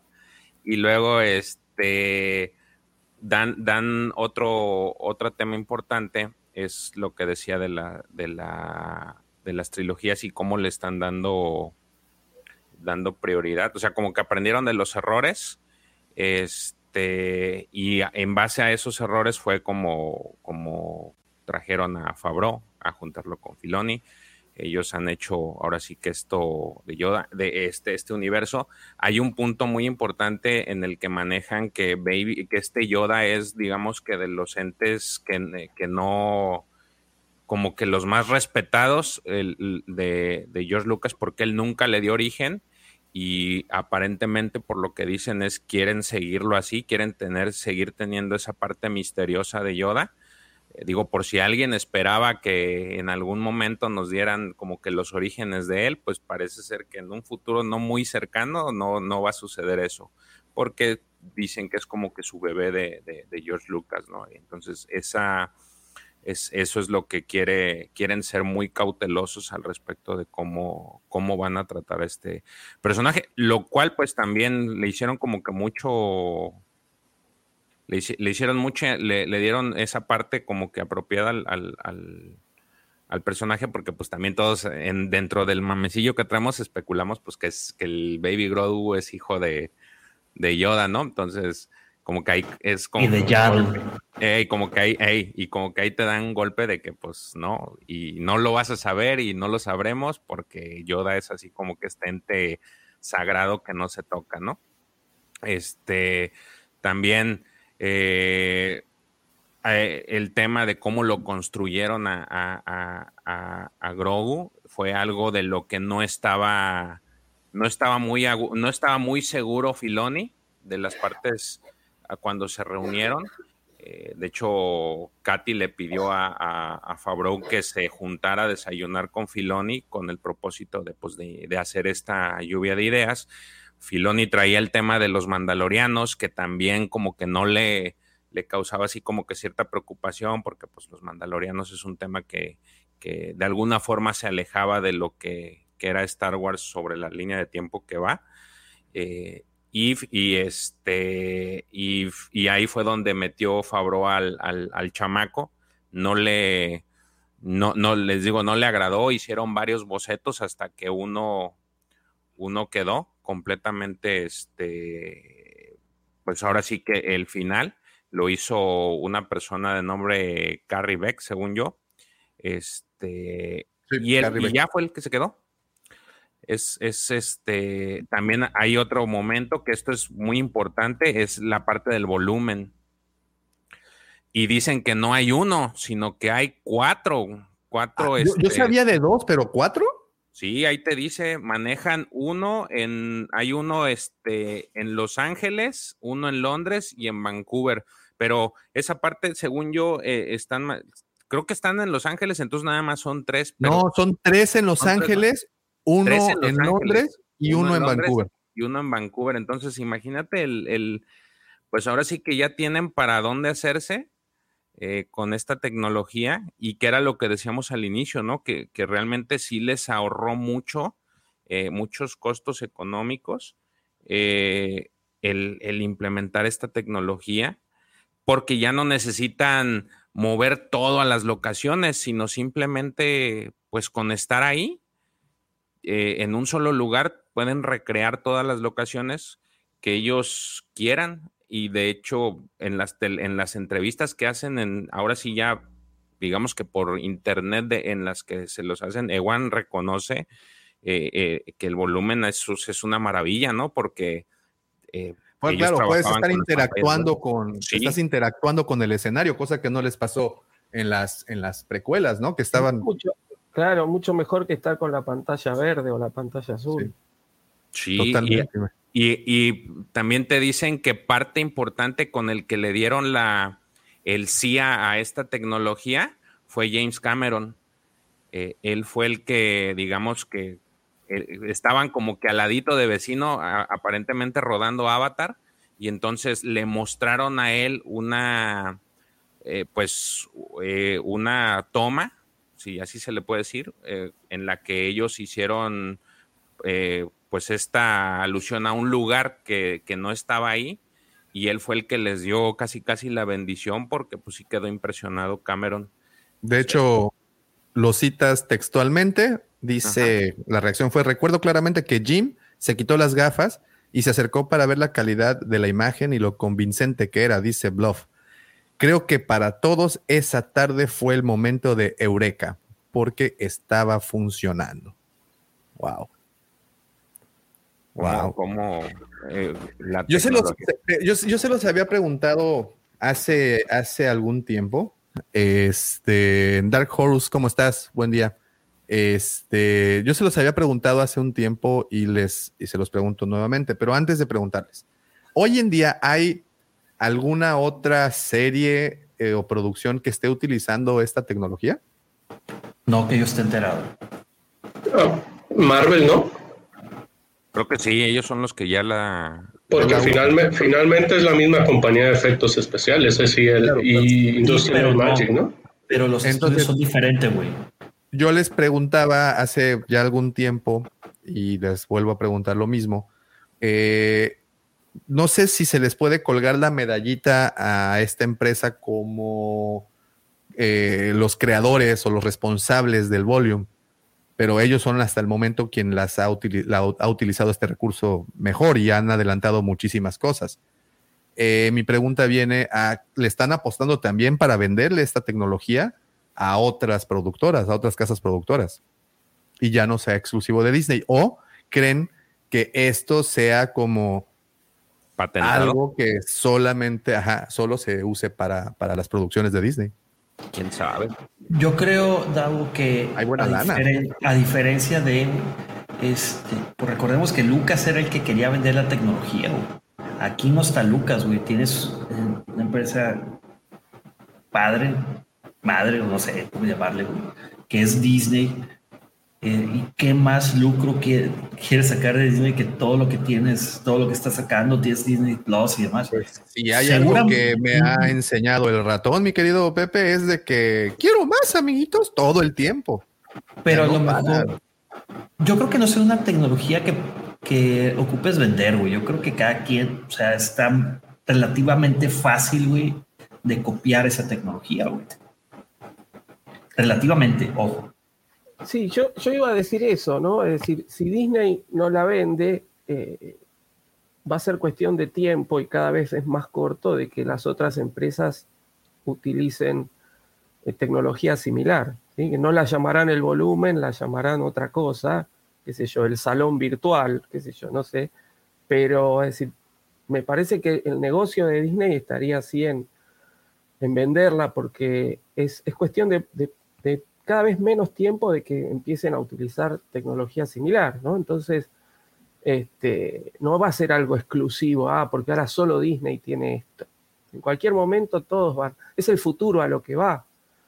Este, de hecho, lo dice Fabro en, la nota, este, cuando le preguntan si, si, se reduce este, en algún, eh, eh, si se reduce un poco los costos en cuanto a, producciones normales, y dice, no, mucho menos de la mitad gastamos, ¿no? Entonces, este, todo el mundo va a querer usar esto, todas las, compañías productoras van a querer usar esto.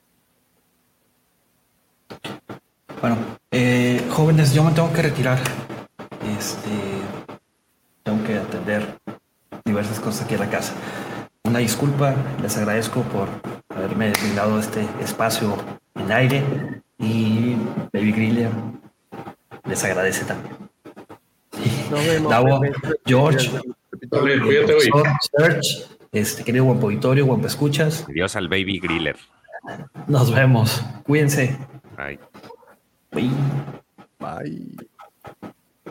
Fíjate, y ahí posterior eh, a, esa parte de, los costos, les lo que decíamos al inicio, Pedro, Pedro Pascal fue el de los primeros que, este, que vio el volumen y él menciona eh, eso que les decía, de que él está, no le gustan mucho el tema de los compromisos a largo plazo y este, y, pues gracias a esta tecnología y que pues el mando no se quita el casco, tiene esta flexibilidad para, para moverse.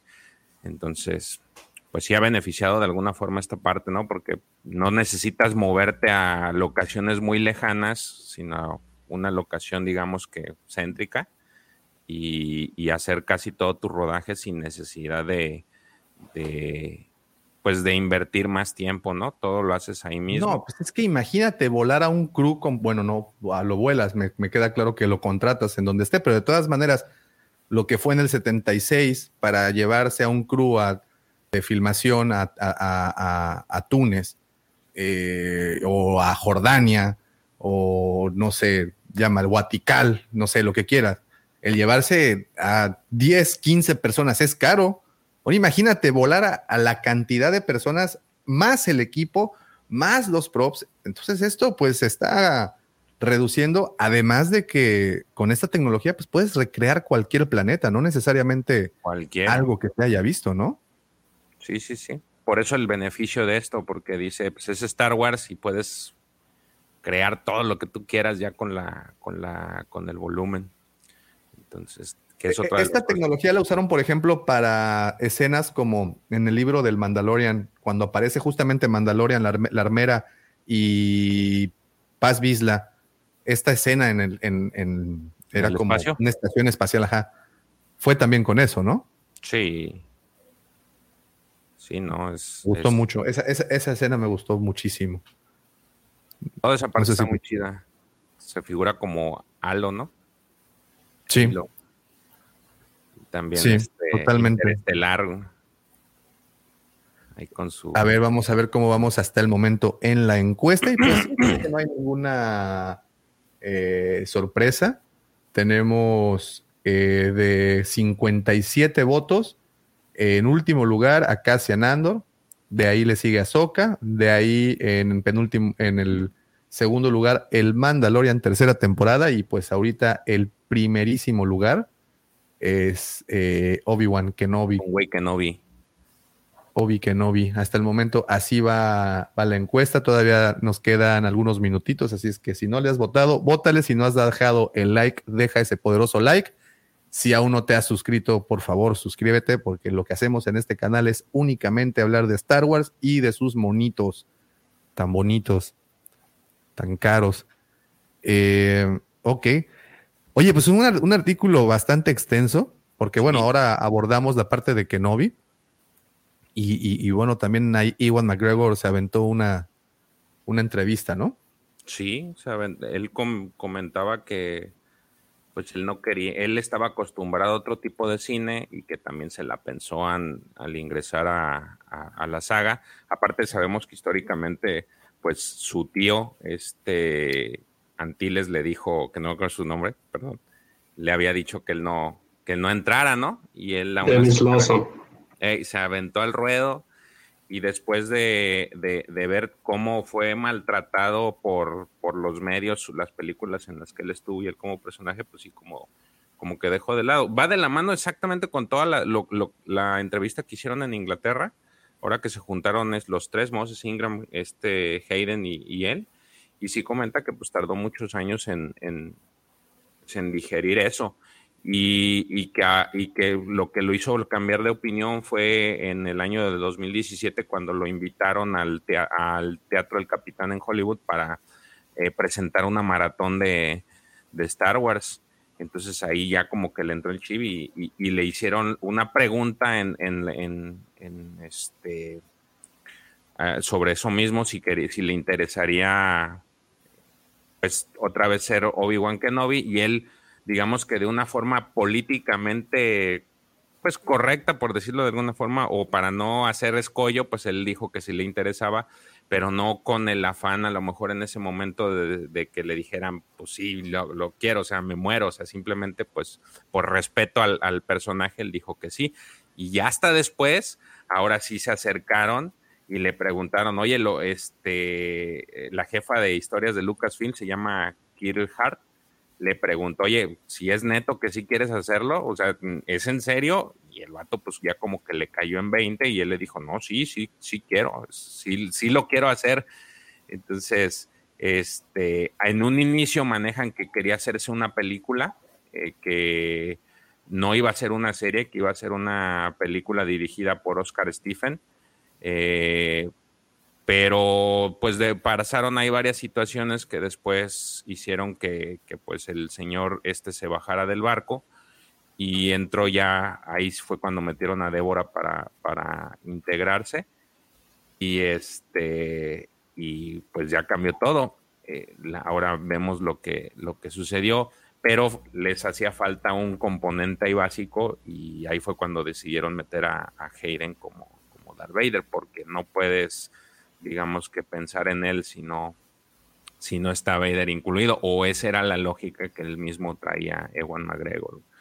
Este, entonces, la, la, la, pues el acierto que ellos ven eh, desde la perspectiva de Chow era, era traerlo, este, porque ellos albergan, se supone que albergan un desprecio entre ellos, ¿no? Bueno, Vader alberga un desprecio con, sobre Obi-Wan. entonces sí era como que hacía sentido.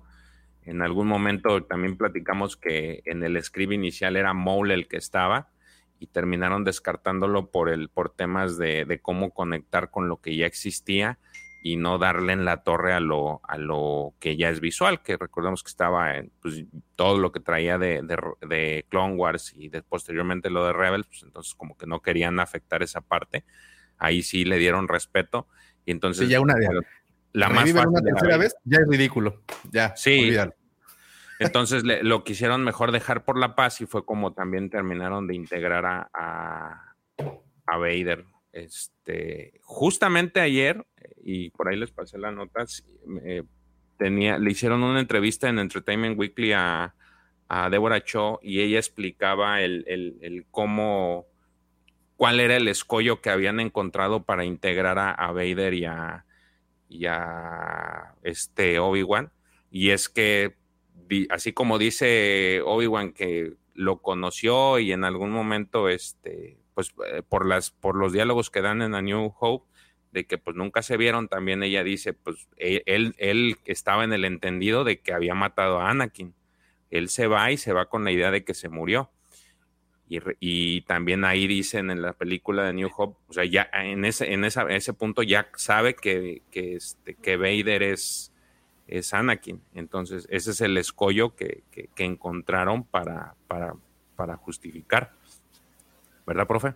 ¿O qué opina? yo, creo que están, están pisando un terreno muy... Este, muy delicado. Muy delicado, ¿sí? Porque yo tenía la duda y reví la escena Obi-Wan se entera que Anakin es Vader en episodio 3, cuando ve la proyección holográfica, que ve a, a, Sidious decirle, eh, a partir de ahora serás conocido como Darth Vader, ¿no? Y después Yoda le dice, cuando Obi-Wan le dice a Yoda, bueno, yo voy a ir a enfrentar a Sidious porque no puedo eh, enfrentar a Anakin, que es como mi hermano, y Yoda le dice, no, le dice, no estás preparado o no tienes el suficiente poder para enfrentar a Sidious, tienes que enfrentar a Darth Vader, porque Anakin ya no es más eh, aquel que conociste. Entonces, eh, yo creo que están pisando un terreno muy delicado. Sí, este, Sí, pero a lo mejor van a manejar el hecho de que ese vato que está ahí con traje oscuro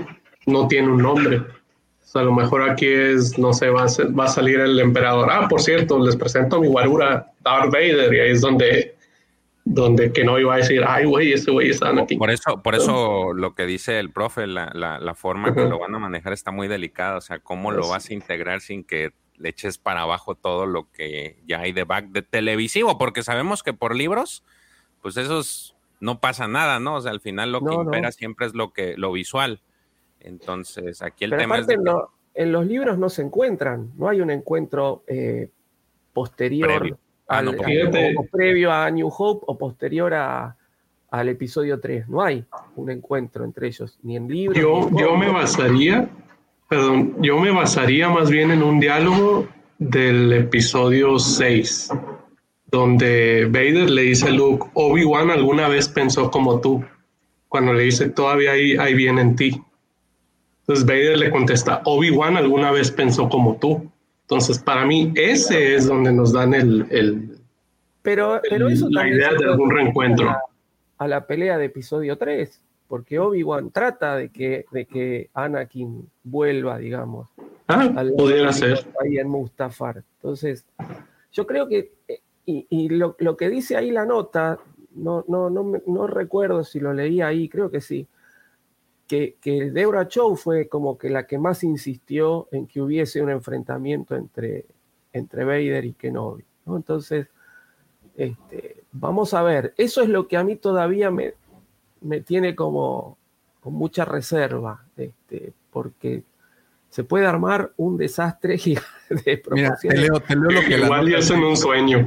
te, leo lo que la nota dice textual. Eh, cuando la película de Obi-Wan evolucionó más tarde hacia una serie de televisión, pero, perdón, es que tengo que cerrar este. Ok. Cuando la película de Obi-Wan evolucionó más tarde hacia una serie de televisión de Obi-Wan como la parte del nuevo anhelo de Lucas por parte de los contenidos de Disney Plus, Darly se marchó y Deborah Chow, directora de Mandalorian, se incorporó con el objetivo de mantener el alcance cinematográfico de la serie. Faltaba un componente, el coprotagonista de McGregor en las precuelas. Hayden Christensen había sido Anakin Skywalker para, para su Obi-Wan, hermanos de armas hasta eh, su brutal batalla en una corriente de lava en la venganza de los Sith. Sin embargo, en las primeras eh, interacciones de la historia de Obi-Wan en el exilio, Vader no estaba incluido. Parte de la acertada perspectiva de Chow sobre por qué Vader y Kenobi deben de enfrentarse de nuevo puede sorprender incluso a los fans más acérrimos de la Guerra de las Galaxias, especialmente aquellos que piensan que ambos albergan un desprecio épico el uno por el otro. Para mí, a través de las precuelas, a través de la trilogía original, hay una dinámica de historia, de amor con estos dos que atraviesan eh, todo. No creo que nunca deje de preocuparse por él. Lo especial de esa relación es que se querían. Lo que les digo, eso, eso fue el argumento que utilizó también en, en, la entrevista de Entertainment Weekly y dice que pues ahí está el escollo. Habrá que ver cómo, ahora sí ya, una cosa es decirlo y ahora verlo ya plasmado en la, en, la serie, a ver cómo, cómo se maneja. Pero sí, sí, siento yo, digo, a mí me encantaría pues, pero sí creo que a muchos sí les, sí les pegaría que, que dañen algo de eso porque se cae toda la, se cae mucho del, del, de, la de lo místico de ese, de ese encuentro que se dio en A New Hope. O se desmitifica y, y, se renueva. Sí. Se puede caer todo lo que hizo Lucas. Eh, eh, yo creo que está muy, este, muy delicada la situación. Vamos a ver. hasta no verlo no podemos opinar. Acuérdense qué sintieron cuando vieron este corto, que al final fue un fanmate, fue un fan quien lo hizo, eh, pero acuérdense de este corto en donde eh, detallaron más la, pelea entre Vader y Obi-Wan, ¿recuerdan? Sí. Sí. Y, fue emocionante, o sea, ver el corto, la verdad es que sí le puso algo de emoción. Ahí estaban como que renovando esa fórmula. Y a muchos que los vimos. Pero es en la misma estrella de la muerte. Alargaron la pelea clásica, digamos. Le pusieron más dinámica. Sí, le pusieron más dinámica, pero la renovaron al final, ¿no? Y, esto sería como un intento de renovar esta relación que, hemos puesto en un pedestal. No sé, pues una. No sé, no sé. Vamos a ver, como dices, profe, vamos a ver, todavía nos falta, ya son seis días, ya no, no, falta nada. Sí, falta, a ver, no creo que lo veamos en, los dos primeros capítulos, ¿no? no sé. Vamos a ver qué nos dan, pero sí. La, la, ahora con, con, un sueño de que no vi peleándose y ya es todo. que abra con, con, con, la escena de Obi tienen, y. Tienen todo, tienen todo filmado por las dudas, ¿no? Entonces, si el capítulo se arma la gente está enojada, saca el sueño, saca el sueño. muy, buena justificación, esa sería una excelente herramienta.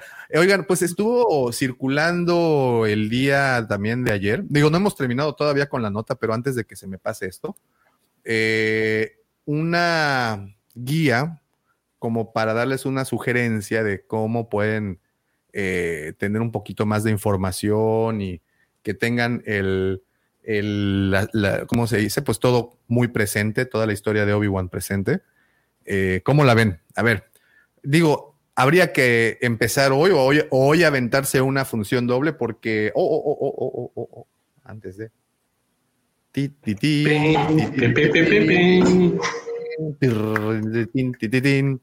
David, muchísimas gracias por ese super chat. Saludos hasta Perú. Un gran, gran abrazo hasta Perú. Muchas gracias.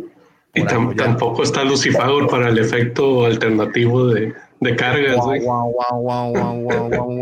Pero te tenemos muy presente, David. Muchísimas gracias por ese, ese importante eh, apoyo.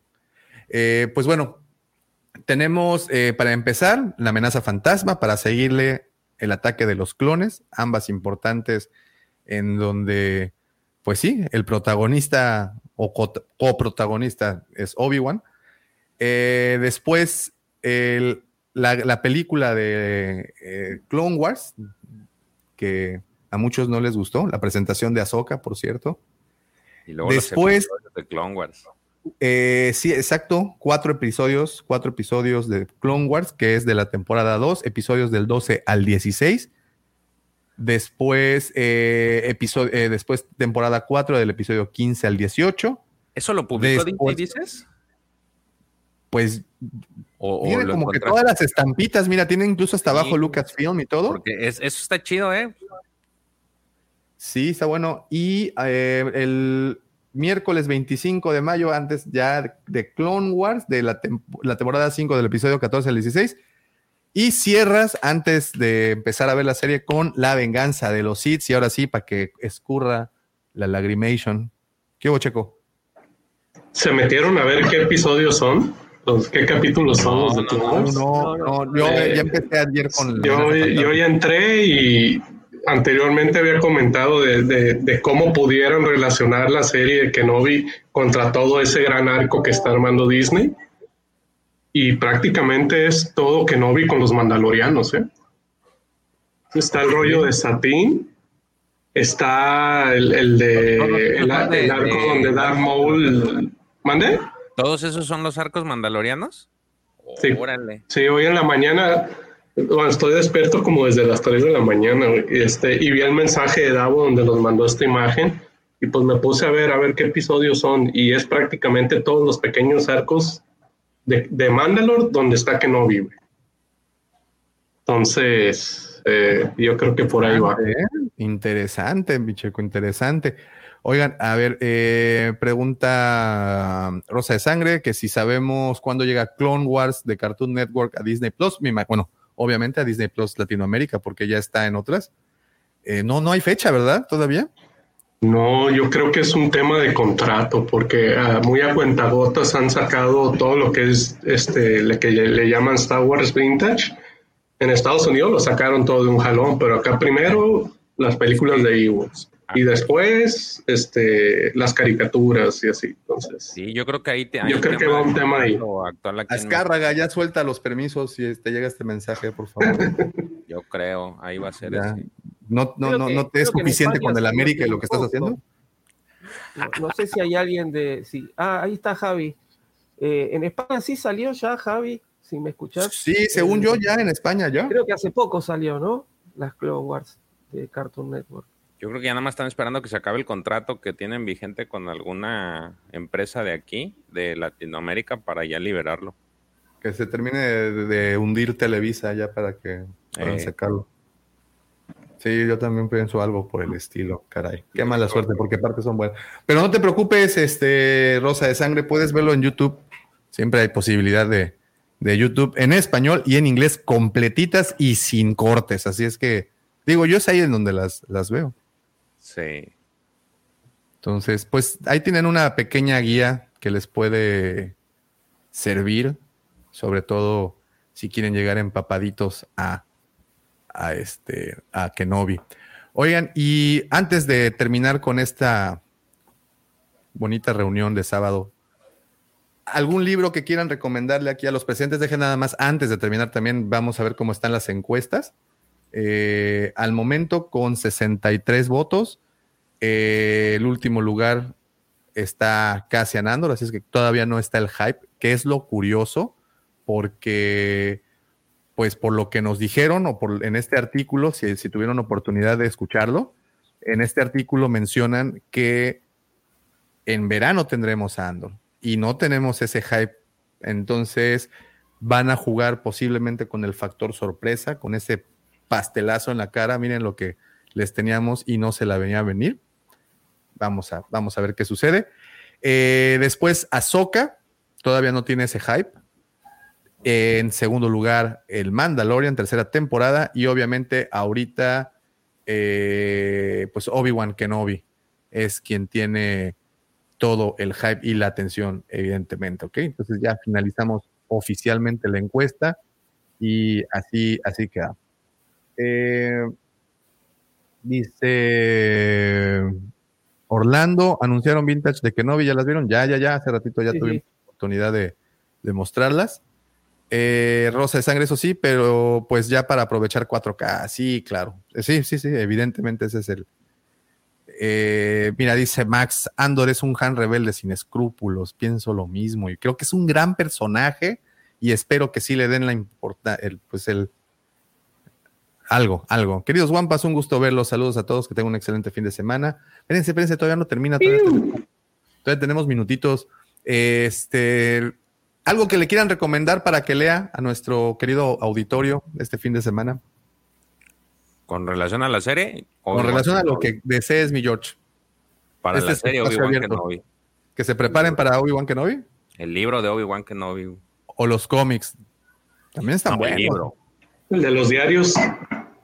El de los diarios es muy bueno, pero la verdad, la verdad a mí me gustó mucho el, libro de Obi-Wan. El, que lo que hará 10 días el libro de Obi-Wan, muy bueno. Los cómics es, para rápido los cómics, el, de los diarios de Obi-Wan Kenobi, pero el libro sí es muy bueno. de hecho, es, creo yo, en este momento son de los libros que más me gustan. Ya lo pongo en mi top. Sí, está muy chido. La neta es, es, Obi-Wan, es literal, es como yo, yo percibo a cómo, se, cómo es el carácter de Obi-Wan y, cómo se quiere alejar. Y, es que le hacen mucha mención. Y ahora que salió el tráiler de, de, ahora sí, el tráiler de, Obi-Wan y lo que le dice este Owen. Eh, es, eso, es, es, una, es un imán de problemas el, el Obi-Wan sea, y sin querer le caen, ¿eh? O sea, no es, no es de que él los, los persiga, le caen de rebote y la, bronca es de que no puede quedarse quieto y se van aumentando y él pues se va adentrando sin querer, llegas a algún punto en el que ya no hay vuelta de hoja y pues te tienes que meter de lleno. Entonces, sí, ese libro. Obi-Wan. Vientos, George, ok. Eh, es el de Legends, ¿no? Ya, ya publicado, como Legends. John Jackson Miller es el actor, ¿no? ¿Perdón? ¿El, el autor es John Jackson Miller? Creo que sí. Sí, ¿verdad? Ok, ok. Eh, Checo. Yo estoy leyendo la, la, trilogía de las precuelas, pero las novelas originales de ese momento. Pues, y, también están buenas. Entonces, esa sería mi recomendación. ¿Mande? ¿Cuál vas? ¿Por cuál vas ahorita? voy empezando apenas Ataque de los Clones. Oh, yo, la, la, terminé hace un par de semanas y está, está buena. Está, me gustó mucho. Ahí mencionan algo interesante de Tripio. Entonces está, está interesante. Eh, profe, algo que, nos recomiende. Bueno, yo en este momento estoy, conseguí este, así de esas cosas que, a veces aparecen en los guiones de, de A New Hope del radiodrama en oh, español. Eh, y es un viaje a la nostalgia. Estoy leyendo eso y es maravilloso porque, bueno, hay montones de cosas agregadas porque obviamente el show de radio había que extenderlo. Y Brian Daley, que fue el autor de, eso, del radiodrama, le agregó un montón de escenas como que completan la completan la, la, historia de A New Hope y realmente a mí me encanta todo ese tipo de, de lectura casi arqueológica, podríamos decir, me encanta. Así que sí, y, y, si alguien lo quiere, se comunica conmigo por Twitter y yo le se lo acerco este, pues lo tengo en digital, así que se lo. De lujísimo, de lujísimo. Sí, vale mucho la pena. Bueno, yo he escuchado la, la, transmisión de la, de la, de la radionovela. Aquí en YouTube también, de hecho, aquí la pueden encontrar. Eh, de las tres películas. Interesantes porque, pues, como bien comentas, profe, extienden muy bien la historia. Y en particular la primera, la de A New Hope. Me gusta mucho la parte donde eh, literalmente escuchamos a Luke en, en el bar ahí cotorreando con sus amigos. Entonces, Está, ¿Y tú, Dabu?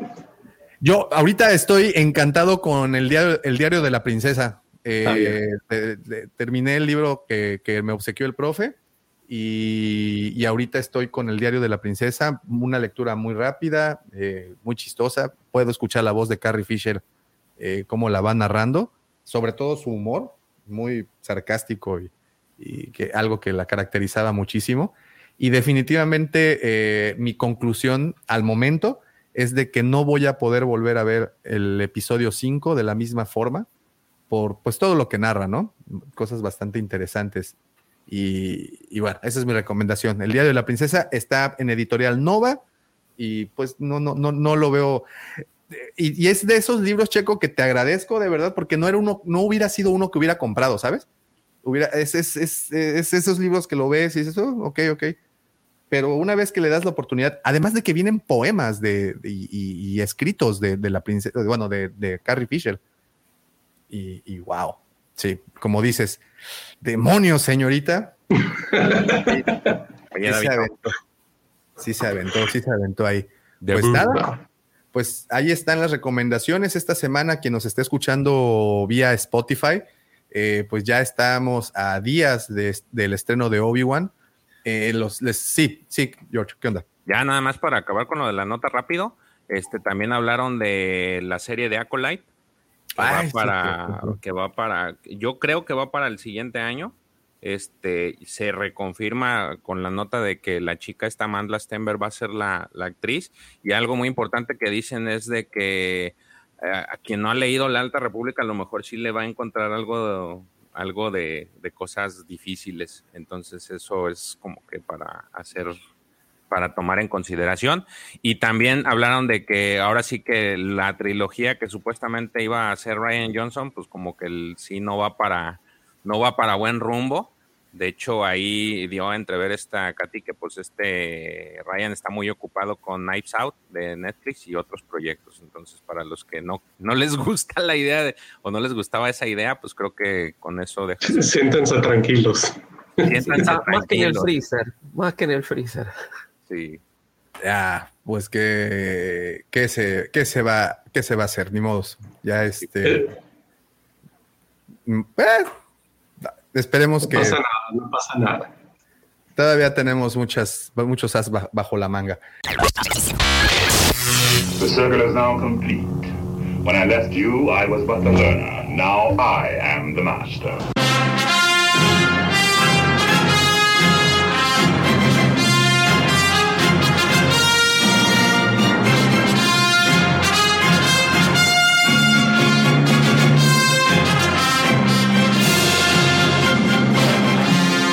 Bien, pues eh, no me resta absolutamente nada más que agradecerles a todos los que estuvieron conectados desde el principio. Muchísimas gracias por estar comentando, a todos los del chat. Gracias, gracias a todos eh, los socios de, del canal. Eh, esta semana tendrán contenido exclusivo. Ya está, lo subiremos el día lunes si internet me lo permite, porque ya ven que son archivos un poco pesados debido a que la calidad del video es diferente a la que regularmente estamos publicando por el canal.